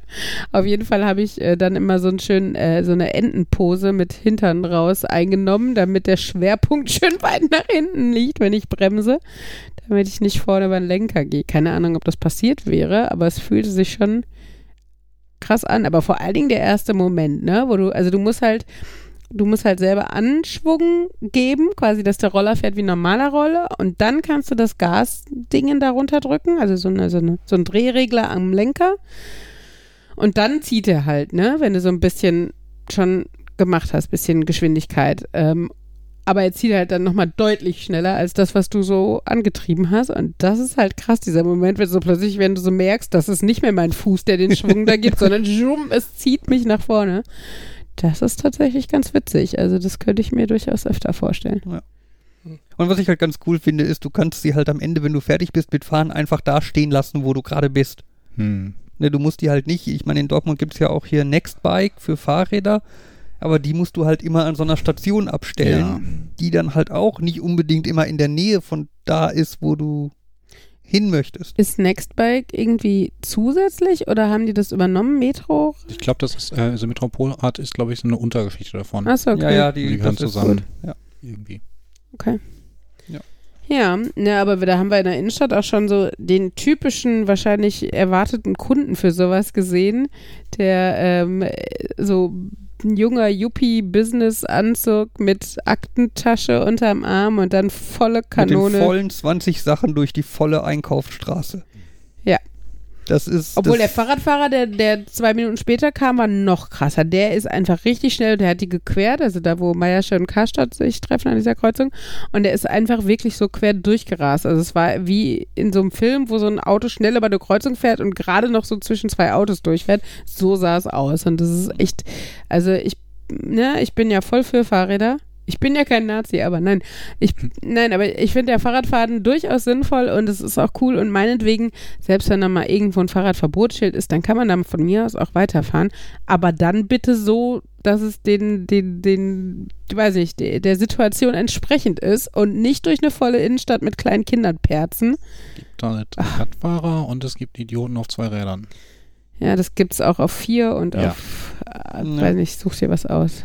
Wahrscheinlich auch, ja, okay, E-Roller sind zwei Räder. Auf jeden Fall finde ich diese E-Roller-Geschichte halt voll praktisch, weil das macht halt voll Spaß damit zu fahren und äh, ich sehe die auch wirklich als coole Alternative, wenn man irgendwie mit der S-Bahn an der Uni ankommt oder so, dann da sich eben direkt auf so einen Roller stellen und damit zur Arbeit fahren, äh, statt halt irgendwie zehn Minuten auf die H-Bahn zu warten, mit der H-Bahn zu fahren und dann nochmal fünf Minuten zu laufen. Da kann ich auch genauso gut zehn Minuten mit dem Roller fahren und dabei Spaß haben. Frische Luft um die Nase wehen lassen. Ja, genau. Ich nehme an, da muss man sich dann auch irgendwie eine App auf dem Telefon installieren und dann sagen, ich bin jetzt hier, nehme den Roller und ich bin jetzt dort und habe den Roller abgestellt und das kostet mich jetzt so und so viel. Ja, genau. Okay. Ungefähr exakt so. Ungefähr exakt. Will ich wissen, so grob wie teuer ist es, frage ich einfach mal. Äh, pro Ausleihe 1 Euro Mhm. plus 15 Cent pro Minute. Okay. Das heißt, wenn du 10 Minuten fährst eine Strecke, dann bist du bei 2,50 Euro. 2,50. Also ist halt jetzt nicht super billig, aber ich finde, das ist auch ein Preis. Die Dinger sind halt nicht gemacht, damit du damit irgendwelche großen, riesigen Strecken fährst. Das ist halt so Hm. für auf dem Campus ideal, ne? Also, Ja. äh, oder, oder Innenstadt, ne? Eine Seite zur anderen Seite und dann vielleicht nicht durch die Einkaufsstraße, Und- und- sondern unten oder oben rum. Und 10 Minuten sind schon relativ lange. Also von meiner Mhm. Probefahrt her und so. Darauf basierend würde ich mal sagen, wenn ich von an der Uni S-Bahn-Station mir so einen Roller nehme und damit bis zu meiner Arbeit fahre, komme ich wahrscheinlich in fünf bis sechs Minuten hin. Ich meine, wenn die Höchstgeschwindigkeit äh, 20 ist, dann ist 10 Minuten auch 3 Kilometer. Ja, ich meine, du musst halt zwischendurch, du musst halt auf Fahrradwegen fahren, dann musst du halt an der Ampel dann Ja. entsprechend drüber und so, ne, da kommt halt noch ein bisschen dazu. Aber ja, ich denke, das ist Ja, drei Kilometer ist schon eine ganz gute Strecke, ganz ne? realistischer Wie weit Wert. ist die Uni von der Innenstadt? Äh, Fünf oder so? ja. Ich recherchiere das mal. Ja, auf jeden Fall, das ist. Ähm, ich bin doch früher von der Bist du Uni mal zu gelaufen? den Weight Watchers gelaufen, damals, als wir das gemacht haben. Sieht man mir leider nicht mehr an. Ähm, Jan, man Ich- hätte auch einfach sagen können, in die Innenstadt gelaufen sind. nee, aber ich musste diesen Gedanken jetzt Ja, ja. nicht abändern. Der war halt so. Ähm, und ich glaube, das waren vier Kilometer, die ich gelaufen bin. Und das Okay. war vom Wohnheim, was an der Uni ist, zur Innenstadt. In welchem Wohnheim warst du? Neue Emil Figge. Neue. Warte mal, wo ist denn die alte? Warte mal, da ist. warte mal. Die sind nebeneinander. äh, Neue sind die kleineren Häuser, die neben den drei Hochhäusern Ah. stehen. okay, Will ich jetzt fragen, wie alt die neue ist? Und Ja, also sie ist auf jeden Fall neuer als die alte. Das, von daher haben wie, sie wie den Namen nennen Sie verdient. die, diese Nebenbauen? Ganz neu. ähm, na, auf jeden Fall Also äh, von, also die, die zu fahrende Strecke von Unigelände zum Friedensplatz wäre 6,2 Kilometer. Das ist aber natürlich auch jetzt, also es ist ein Routenplaner, also für, für Autos, ne? Von Ja, daher. stell doch auf Fahrräder um. Das ist ein Knopfdruck. Ja. also mit dem Fahrrad brauchst du, ach, es sind exakt fünf Kilometer. Mm, als hätte jemand hier gut geschätzt. Mann, oh Mann. Ja, es sind, ex sind 18 Minuten Mhm. und ähm, ich meine, mit dem Fahrrad bist du wahrscheinlich von der Durchschnittsgeschwindigkeit her nochmal äh, unter 20 km/h, weil so schnell Fahrradfahren, das, Boah, ja.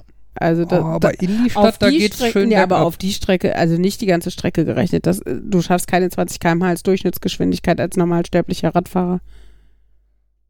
Du schon mal gar nicht, guck Hey. nicht so. Ach, ich hätte jetzt gesagt, 20 geht. Ja, egal, keine Ahnung. Auf jeden Fall, ähm, das Dortmunder Gebiet ist halt ganz interessant aufgeteilt, weil es gibt halt zwei so Bereiche, in denen man die Roller parken darf. Mhm. Der eine ist halt die Innenstadt, so alles innerhalb des Walls ungefähr. Nee, mit, mit, es gibt, nee, mit ein bisschen mehr, so Richtung Borsigplatz und so geht auch. Also ich habe mal, ich Ähm. hätte vor dem Jobcenter da einen liegen sehen letzten Tage. Ja, ja, und, ähm, und der andere Bereich ist halt das Uni-Gelände, so Uni-Technologiezentrum, so die Ecke. Dazwischen darfst du die halt nicht parken. Muss ich dann halt noch bis an den Rand fahren und dann dort wieder abstellen. Ja, wobei die letzten Tage war dann auch irgendwie am Bahnhof in Witten ein Roller. So mitten im verbotenen Gebiet wurde mir immer dieser Roller angezeigt, wo ich mich auch frage, wie hat man das denn geschafft, den da hinzufahren? Also, na, hinzufahren, okay, aber wieso hat er den dann da geparkt? Vielleicht kostet es dann ein bisschen Strafe oder kostet extra, aber dafür kannst du ihn auch dort stehen lassen.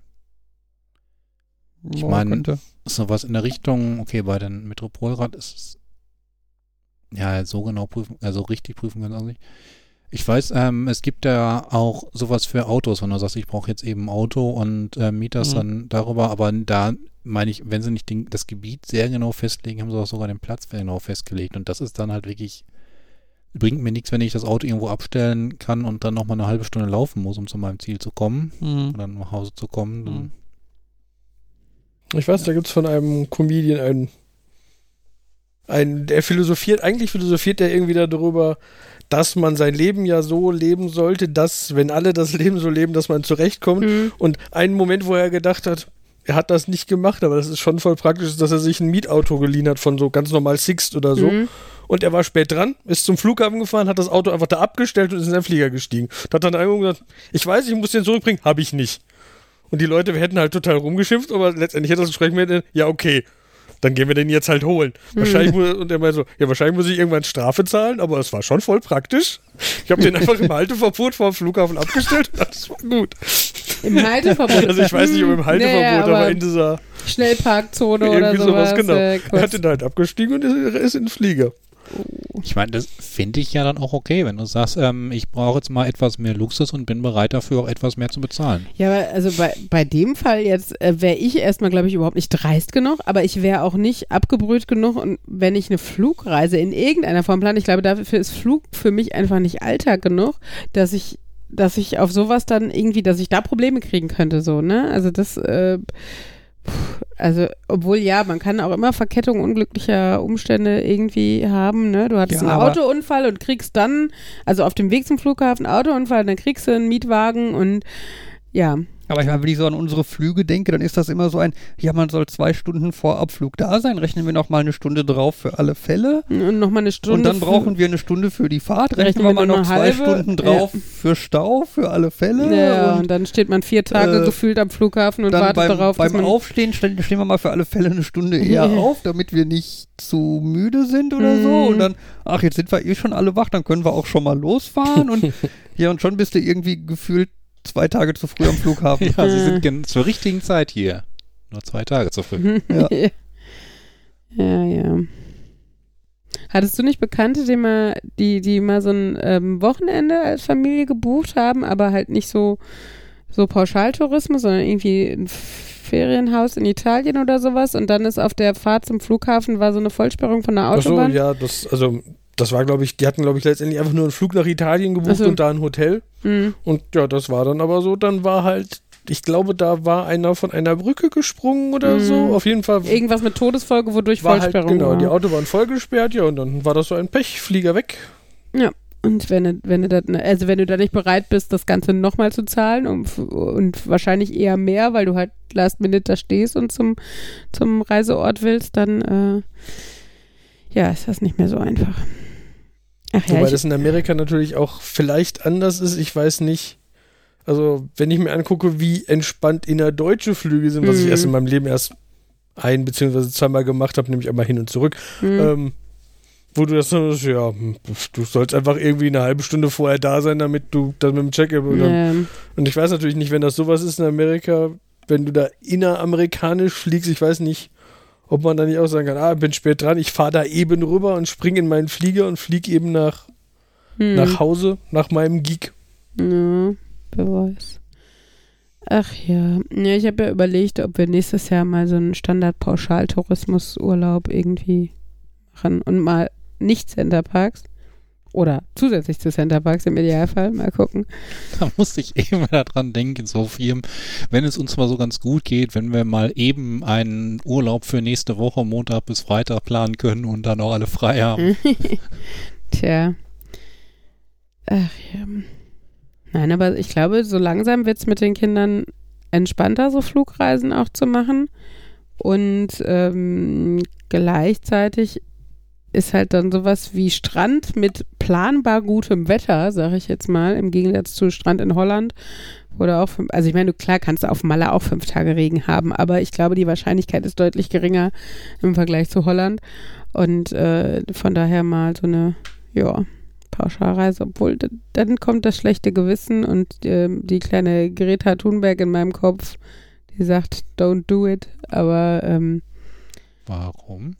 Flugreisen? Achso, okay. Ja, abgesehen davon, dass natürlich Pauschaltourismus auch generell nicht besonders öko ist. Ähm, aber ich meine, ich kann jetzt auch schlecht mit dem Fahrrad und einem Fahrradanhänger mit den Kindern nach Spanien fahren. Ich meine, das, E-Roller. das, das Mindeste. Hm. Äh, das, Oh Gott. Ich warte dann die zwei Wochen im Hotel schon mal auf Fabian, wie der mit dem E-Roller quer durch Frankreich und Spanien fährt. ich meine, mit seinem großartigen Französisch. Bonjour, je suis l'homme avec le E-Roller. Sorry. Erzähl weiter. ähm, Ich Ja. weiß nicht mehr. Achso, doch. Was man ja, was wir dann ja allermindestens machen sollten oder bedenken, nachdenken sollten oder so. Genau, Atmosphäre oder so. Äh, Du kannst halt äh, machen. quasi die, die freiwillige CO2-Steuer äh, Genau. zahlen äh, an, an Unternehmen. Genau.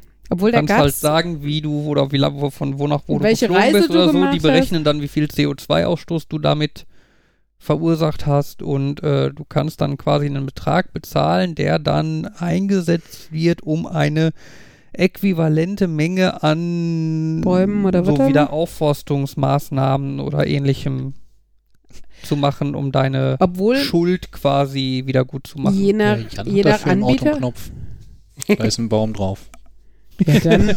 Immer wenn er den Knopf drückt, wird, entsteht irgendwo ein Baum. Das ist, Genau das ist, da, wo Jan gerade war. das ist praktisch, wenn, das ist praktisch, wenn du auf der Autobahn bist und hinter dir drängelt einer und du möchtest ihm sagen, dass es nicht gut ploppt. Baum. oh, der ist frontal vor einen Baum gefahren. Wie konnte das passieren? Das klingt nach einer geilen Waffe, der Baumwerfer. James Bond hatte jetzt im nächsten Film bestimmt hat Q da reingebaut oder so. Na, Ja. Ähm, was wollte ich denn jetzt sagen? Ja, aber da ist, ich glaube, das Problem ist da so ein bisschen.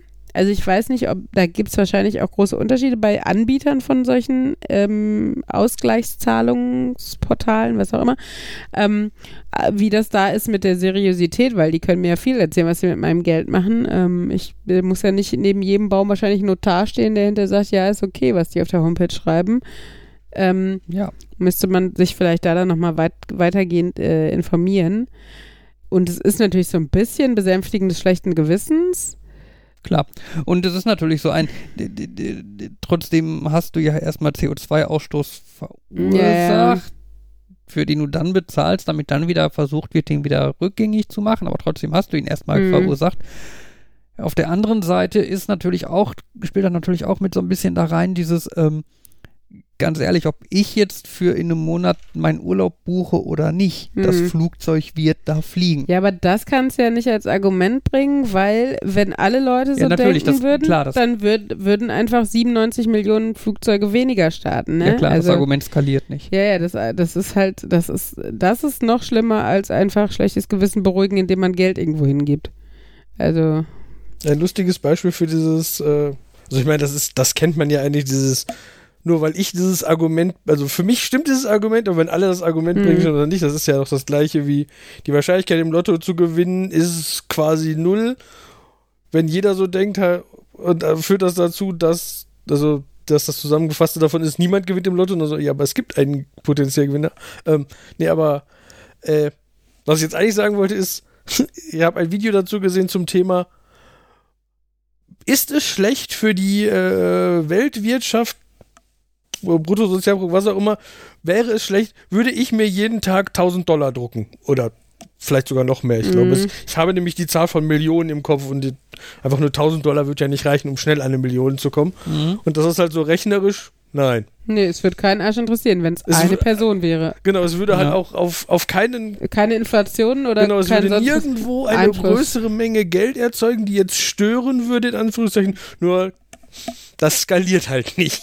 Mhm. Ja, man ver also man vergisst halt, äh, wie viele Menschen existieren. Ne? Mhm. Also das ist halt ähm, deshalb klar, die eine Plastiktüte, die ich benutze oder was, ist scheißegal, aber wenn jeder diese eine Plastiktüte benutzt, dann sind es halt allein in Deutschland 80 Millionen oder was auch immer und das ist halt äh, immer der Punkt, ne? Aber ja, ja klar, eine Million sich selber drucken oder in Umlauf bringen oder was klingt erstmal viel, äh, ist aber ein Tropfen auf dem heißen Stein, wenn man überlegt, ähm, also selbst hier, wenn man Bruttoinlandsprodukt, das ist ja schon enorm viele Sachen zusammengefasst und selbst dieser Wert ist ja noch ein verschwindend geringer Wert von allem Geld, was in irgendeiner Form im Umlauf ist oder gespart wird oder vorhanden ist einfach. Ja. Ähm, und von daher, kurz zu der Sache mit den Wahrscheinlichkeiten. Eine sehr schöne Visualisierung von der Geschichte mit dem im Lotto ne, 1 zu 140 Millionen und bla. Ähm, auf der methodischen Korrektur haben sie eine sehr schöne Visualisierung gemacht. Und zwar haben sie da einfach gesagt, ähm, ja, da, da waren halt so Pi mal Daumen 500 Leute in dem Raum. Und dann ging es halt darum, wie wahrscheinlich würdet ihr es halten, neunmal hintereinander Kopf zu Kopf zu werfen. Dann sagt man, ja, äh, das ist voll unwahrscheinlich. Mhm. Ähm, und dann haben sie halt einfach das Experiment gemacht. Alle Leute im Saal sind aufgestanden, haben, ne, haben die Münze, haben eine Münze geworfen und alle, die Zahl hatten, haben sich hingesetzt. Sodass nur noch die standen, die ja beim ersten Mal Kopf hatten. und dann nächste Und Runde. die haben dann Und- wieder einmal geworfen und wieder haben sich alle hingesetzt, die Zahl hatten. Und ja, jede Runde ist halt so Pi mal Daumen, die Hälfte der Leute hat sich hingesetzt. Und rein theoretisch bei 512 Leuten müsste einer von denen neunmal hintereinander äh, Kopf oder Zahl, was auch immer das Ziel ist. Kopf werfen. Ne? Es hat da nicht geklappt. Wir sind, glaube ich, nur auf sieben gekommen Ja, oder sechs. ja. irgendwie sowas, sieben, ne? glaube ich schon. Es sind natürlich immer noch Schwankungen drin, aber es ist halt trotzdem, ne, wie wahrscheinlich hättest du gesagt, macht hier jemand siebenmal Kopf hintereinander. Ja. Vor allem, wenn du dann einer von denen bist und denkst so, das siebte Mal, das kann doch eigentlich nicht sein. Ja, genau. Ja. Das war schon eine sehr, Das- eine sehr schöne so. Visualisierung davon. Ja, war in irgendeiner Form eine Mischung aus ernüchternd und beeindruckend. Ja. This week I learned. Ja, haben wir auch schon das abgehakt. ich noch gar nicht. Ja, das deshalb wusste ich noch gar hast du es ja. jetzt gelernt. Also Ja, ist ja immer noch this week. Hm. Das ist eine Sache, die fand ich, okay, in den Anfangszeiten ähm, bei der Nachtschicht auch interessant, wo man sich überlegt hat, das wäre doch eigentlich eine coole Sache, wenn man das machen würde und dann fällt einem ein, für bis zu 100 Teams ist es dann doch ein ziemlicher Kostenfaktor, ein ziemlicher Aufwand, das können wir nicht machen. Mhm. Hm. Also wenn du überlegst, wir geben dem jeden irgendwie sowas mit, was tatsächlich einen Tacken teurer ist, was ein bisschen Tacken komplizierter ist. Skalierung ist immer böse. Wir machen diese schöne Geruchsstation, wo man an Proben riechen Oh. muss und sagen muss, was das ist. Klang nach einer total tollen Idee. Nur irgendwie 80 Teams, von denen dann jedes Team irgendwie fünf Minuten an der Station gebraucht hat. Mhm. und schon bist du bei blöd großen Zahlen und Das ist halt so der große Unterschied zwischen ähm, Nachtschicht und ähm, Escape Room. Escape Room hast du nur eine Gruppe zur gleichen Zeit da drin, da kannst du ganz andere Dinge machen. Mhm. Wir waren ja bei unserem letzten Urlaub im Escape Room. und Ja. wir kamen da rein. Das war, das war großartig. Wir kamen da rein und dann meinte die Betreuerin oder so zu uns, ja, Moment. Sie können gleich anfangen. Ich muss nur eben jemanden finden, der mir hilft, die Tür wieder einzubauen. Das, die Gruppe vor Ihnen hat sie aus den Angeln gehoben. Ja, aber sorry, wenn ich ein Escape Room betreibe, dann muss ich mir auch darüber Gedanken machen, was ich den Leuten sage, was erlaubt ist und was nicht und nicht einfach alles auf mich zukommen lassen. Ja, natürlich. Und Ja, anscheinend haben sie seit diesem Tag eine neue Regel, die sie den Leuten erklären. Das ist, ja, wollte ich gerade sagen, so Regeln. Ich meine, so ganz offensichtliche Sachen, wo du vorher schon denkst, okay, wahrscheinlich fummeln die da dran rum, rum und sollen es nicht oder so Feuermelder oder was auch immer. Sagst du den Leuten. Aber naja, die, ne, also das, äh, die Kreativität der Menschen in so Escape Rooms ist ja oft deutlich ähm, ja, ausgeprägter, als man sich vorher so als Einzelperson oder vielleicht im kleinen Team irgendwie überlegen kann. Und so entstehen ja die ganzen Zusatzregeln von bitte keine Steckdosen abmontieren zu äh, nein, der Teppich ist verleimt, bitte nicht ausreißen. Ich Das, das, immer unter, cool. dem, unter dem Teppich ist keine Falltür. ja. Das ist immer cool, wenn du irgendwie so eine Liste von Regeln hast und dir ist klar, das sind keine Regeln, das sind alles Patches. Das sind alles Errata, weil sie Ja. festgestellt da, ähm, in dem Schattenspringer-Buch, wo der eine irgendwie so eine Liste von Regeln für seine Mitbewohner hat Mhm. und die waren so absurd und der hat auch gesagt, jeder meine, das ist alles ein Mitbewohner, ein alter Mitbewohner, der sich da mit einer Regel verewigt hat. Mhm. Weil nämlich jede Regel irgendwie nur war, sei nicht wie dieser Mitbewohner. Keine lebenden Frösche in der Küche. Mhm. Ja. Nee, Keine Münzen in den Geldscheinzählautomaten stecken, der geht davon kaputt. Und dann stehst du davon und denkst, ja, hat eindeutig jemand seine Münzen reingefüllt in dieses Ding, wo drauf steht, für Geldscheine. Ja, weil sonst hätten die das ja nicht draufgeschrieben. Oh, Menschen sind so doof, ey. Ein, ein, sehr schönes, ein sehr schönes Schild, das hatte, äh, gab's, wurde in einem Kommentar in unserem Blog erwähnt, äh, in unserem Podcast, also ne, mein, Was? mein Vater hat so. einen Beitrag kommentiert, ähm, weil wir, ich glaube, letzte Folge war das über die zehn Gebote gesprochen hatten. Ähm, und er meinte, da es gab früher gab es auch in Lastenaufzügen immer ein Schild. Ähm, es ist verboten, Personen in Aufzügen zu transportieren, in denen das Tra Transportieren von Personen verboten ist. Die erste Regel des Tautologie-Clubs. Ja, und er meinte, der klebte früher in jedem Aufzug. Hm, das ist krass. Und das ist cool, das, das, das finde ich eigentlich total cool und ich finde diesen Spruch so super dämlich und eigentlich will ich Aufkleber haben mit dem Spruch drauf, weil du die super einfach überall dran kleben kannst. Auch Mhm. an Nichtaufzüge. ja, das kannst du hier an die Tür kleben. Der Eine- Transport von Personen in Aufzügen, in denen der Transport von Personen verboten ist, ist verboten. du hast es aber vorhin schöner gesagt. Ja. Es, ist es ist verboten, Leute in Aufzügen zu transportieren, in denen das Transportieren von Leuten verboten ist. Genau. Ähm, Und Ich- apropos, apropos Kommentare, äh, wir hatten noch einen Kommentar, dass äh, Markus zu bassig ist. Ach ja. und man ihn im Auto schlecht verstehen kann. Äh, ich habe für die letzte Folge den Markus mal ein bisschen entbast. Und ich werde das bei dieser Folge auch machen und äh, Demnächst mal Bericht- Wir hoffen, es berichtet hilft. doch mal bitte, ob das hilft. In Ähm, Zukunft ist das dann Nerd, Nerd, Nerd mit Mädchenstimme und Uli. Nerd, Nerd, Nerd und Uli. Ähm, was bei uns im Studienseminar, damals im Referendariat, äh, hing, war auch sehr schön. Ein Zettel mit Tesafilm an der Wand befestigt, auf dem drauf stand, bitte keine Zettel mit Tesafilm an der Wand befestigen.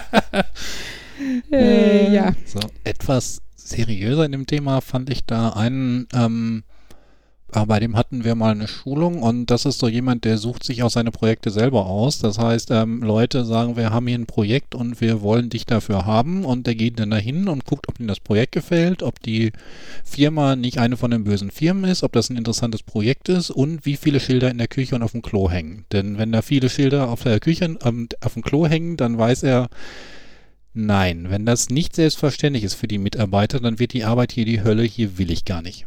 Hm.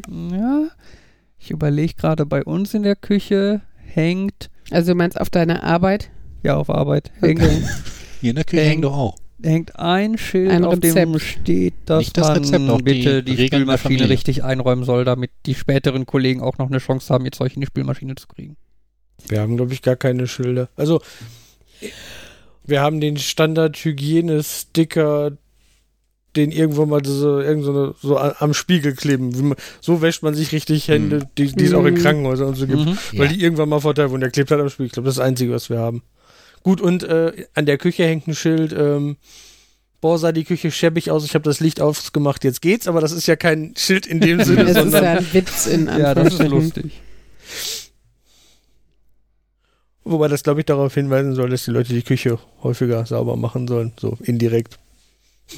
Ja, aber es ist äh, deutlich humoristischer, als wenn du irgendwie, irgendwie räum die Spülmaschine ein mit drei Ausrufezeichen hast. Ja.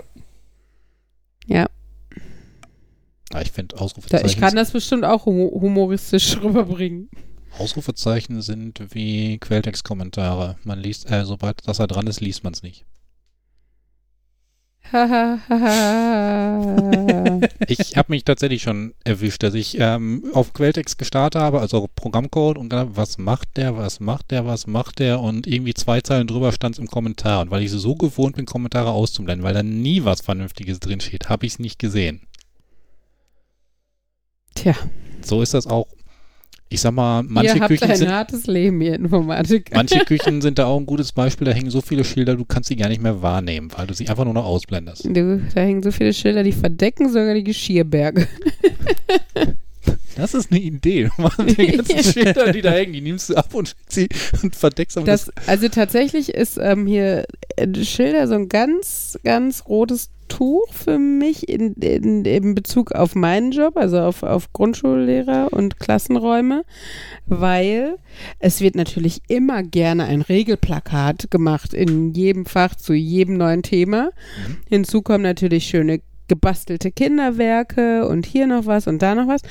Und ich finde es ganz scheußlich, dass ganz oft Klassenzimmer so zugepflastert sind, weil hier dann noch der Stundenplan hängt und hier hängen noch die, Reg die Klassenregeln und hier hängen noch äh, die Fotos vom letzten Fotografenbesuch und dann haben wir hier noch, ähm, weiß ich was, irgendwie die, die, die Klassendienste oder so, ne, wer gerade Tafeldienst hat.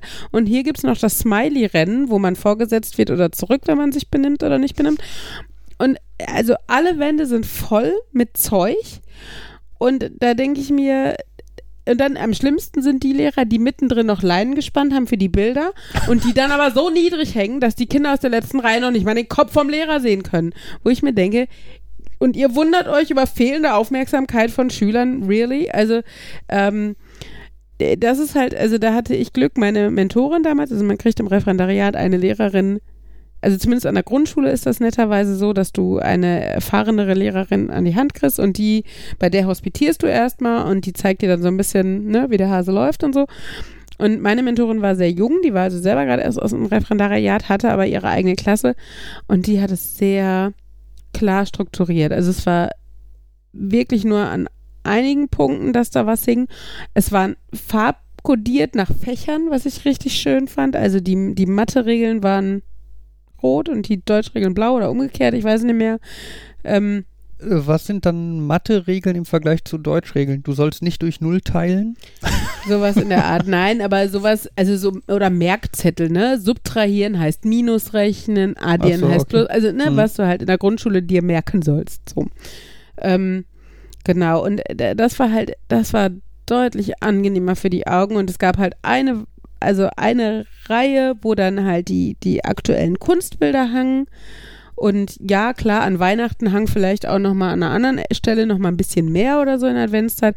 Aber grundsätzlich, weil sonst hast du immer, du hast halt auch diese Standard, ähm, äh, weiß nicht, so, so, so, so, die Hunderter-Tafel, die hängt dann noch irgendwie unter der Tafel, die du ja rauf und runter schieben kannst. Also, und hier hängen noch ein paar Magnete und sorry, also ich werde schon beim Erzählen rammdösig und ähm, finde, äh, da, also ganz schlimm sind dann die alteingesessenen Lehrer, die hinten noch so eine Regalwand haben, in deren ihre komplette Materialsammlung der letzten 50 Jahre, teilweise auch eingestaubt und mit Spinnenweben äh, drin steht, völlig veraltet, wo dann die DDR noch eingezeichnet ist oder sonst was, aber ist ja noch gut. ähm, und ja, sorry. Was ich, jetzt, was ich jetzt daraus mitnehme, ist die 100er-Tafel unter der Tafel. Die 100er-Tafel unter der Tafel. Ist ganz Ist oft so. Die 100-Tafel, das kleine Einmaleins. Nein, die 100er-Tafel ist einfach, äh, dass du äh, rote Kreise symbolisieren quasi einzelne Ziffern. Du hast halt zehn äh, ähm, waagerecht und darunter jeweils zehn Reihen mit zehn Bällen, damit du quasi ein 10 mal 10 großes Feld hast, um 100 zu visualisieren. Ich weiß gar nicht mehr, ob die Zahlen draufstehen oder nicht. Doch, ich glaube, die gibt es auch nicht nur als, als Bälle, sondern auch als Tabelle einfach äh, 10 mal 10 Felder und dann da jeweils die Ziffern und Zahlen reingeschrieben von 1 bis 100. Ist halt, also, Ich stelle mir das gerade so als T-Shirt vor, wo exakt 100 rote Kugeln drauf sind und darüber daneben steht, das sind 100. Ich, so kann, ich kann dir das gerne plotten, überhaupt kein Problem, Markus. Musst du dann die 100 Bälle eins, alle einzeln ausschneiden? Nein, ich kann. Aber für Informatiker müssten die Bälle, glaube ich, von 0 bis 99 gehen. Ich finde, das wäre auch viel Hm. sinnvoller, weil. Nein, ich würde sie, ich würd sie weil ohne Zahlen immer drauf eine. machen. Ach so, Ja, ja, dann ist das Ja, egal. aber dann hast du einen Ball und das da drauf steht, das, ist, das sind null Bälle. Hm, ja, okay. Ja, es ist, Du denkst dir einfach den nullten Ball davor, weil der ist ja null. Also ist der weiße, das weiße T-Shirt vor dem ersten Ball ist der nullte Ball. ich fände, das hat jetzt sowas von diesem Aufzugsticker. Einfach nur, du hast 100 Bälle und daneben steht, das sind 100. Das ist so eine, Solche Merkzettel gibt es in der Grundschule. Sorry, Ja, aber wir fangen ja bei den Basics an. ja, ich finde das.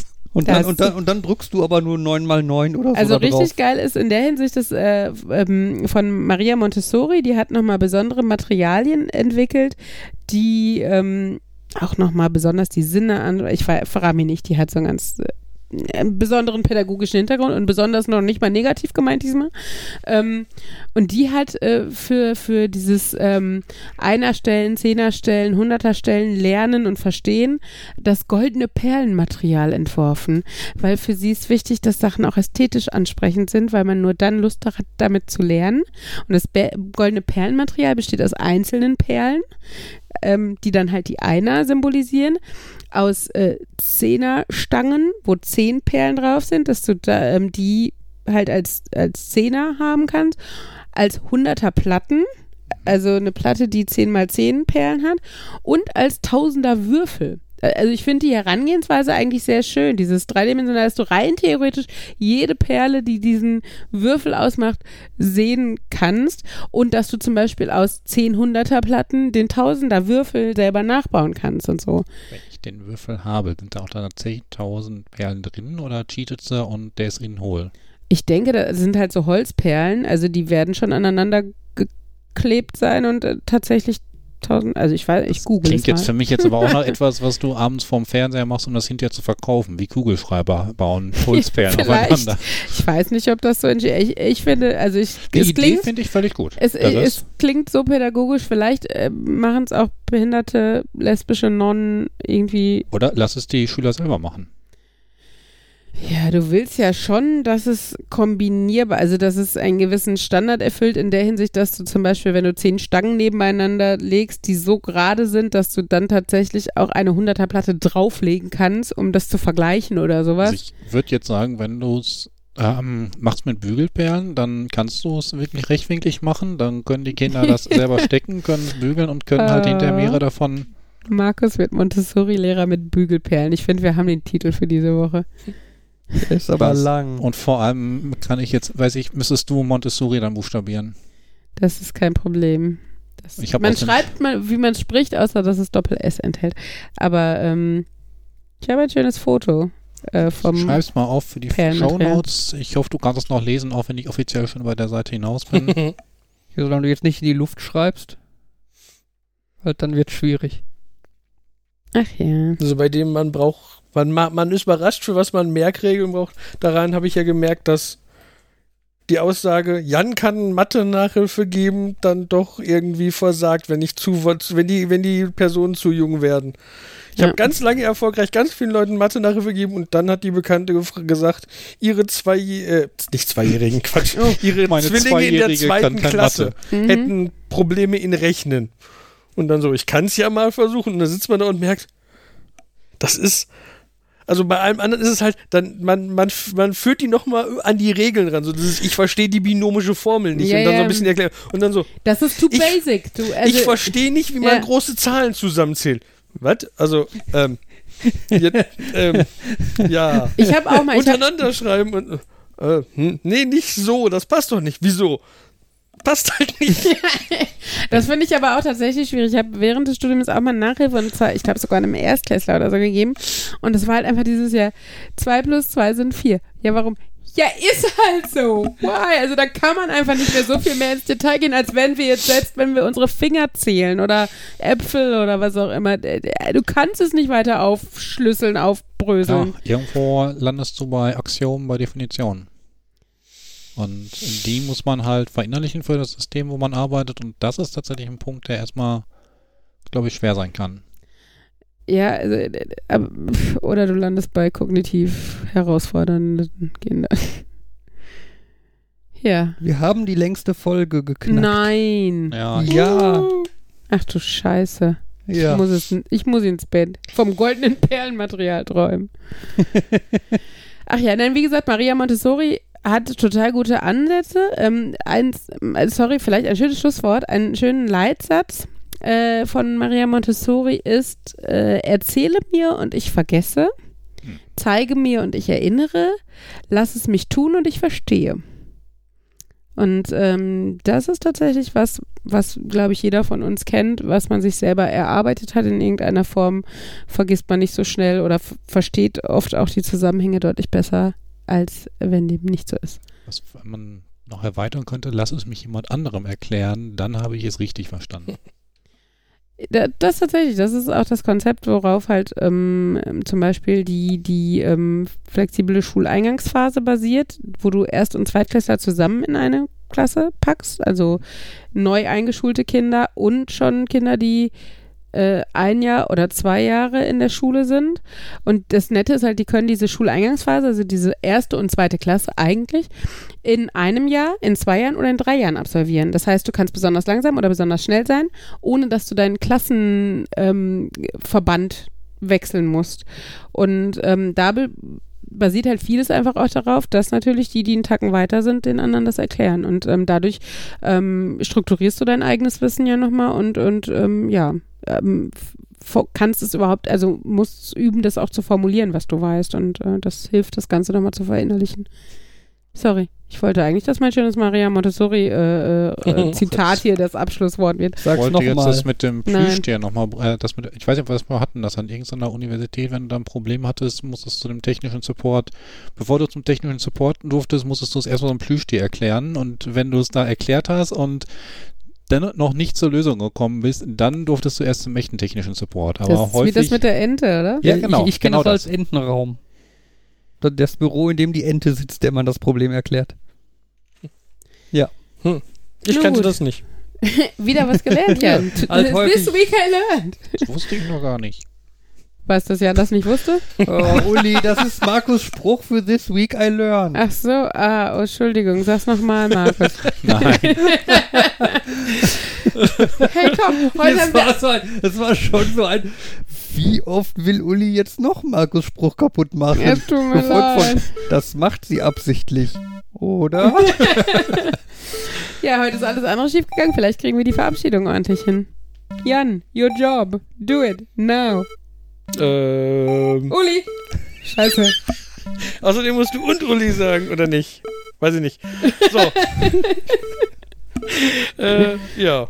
Ich glaube, das war dann doch jetzt auch mal das Ende für Folge 28 von Nerd.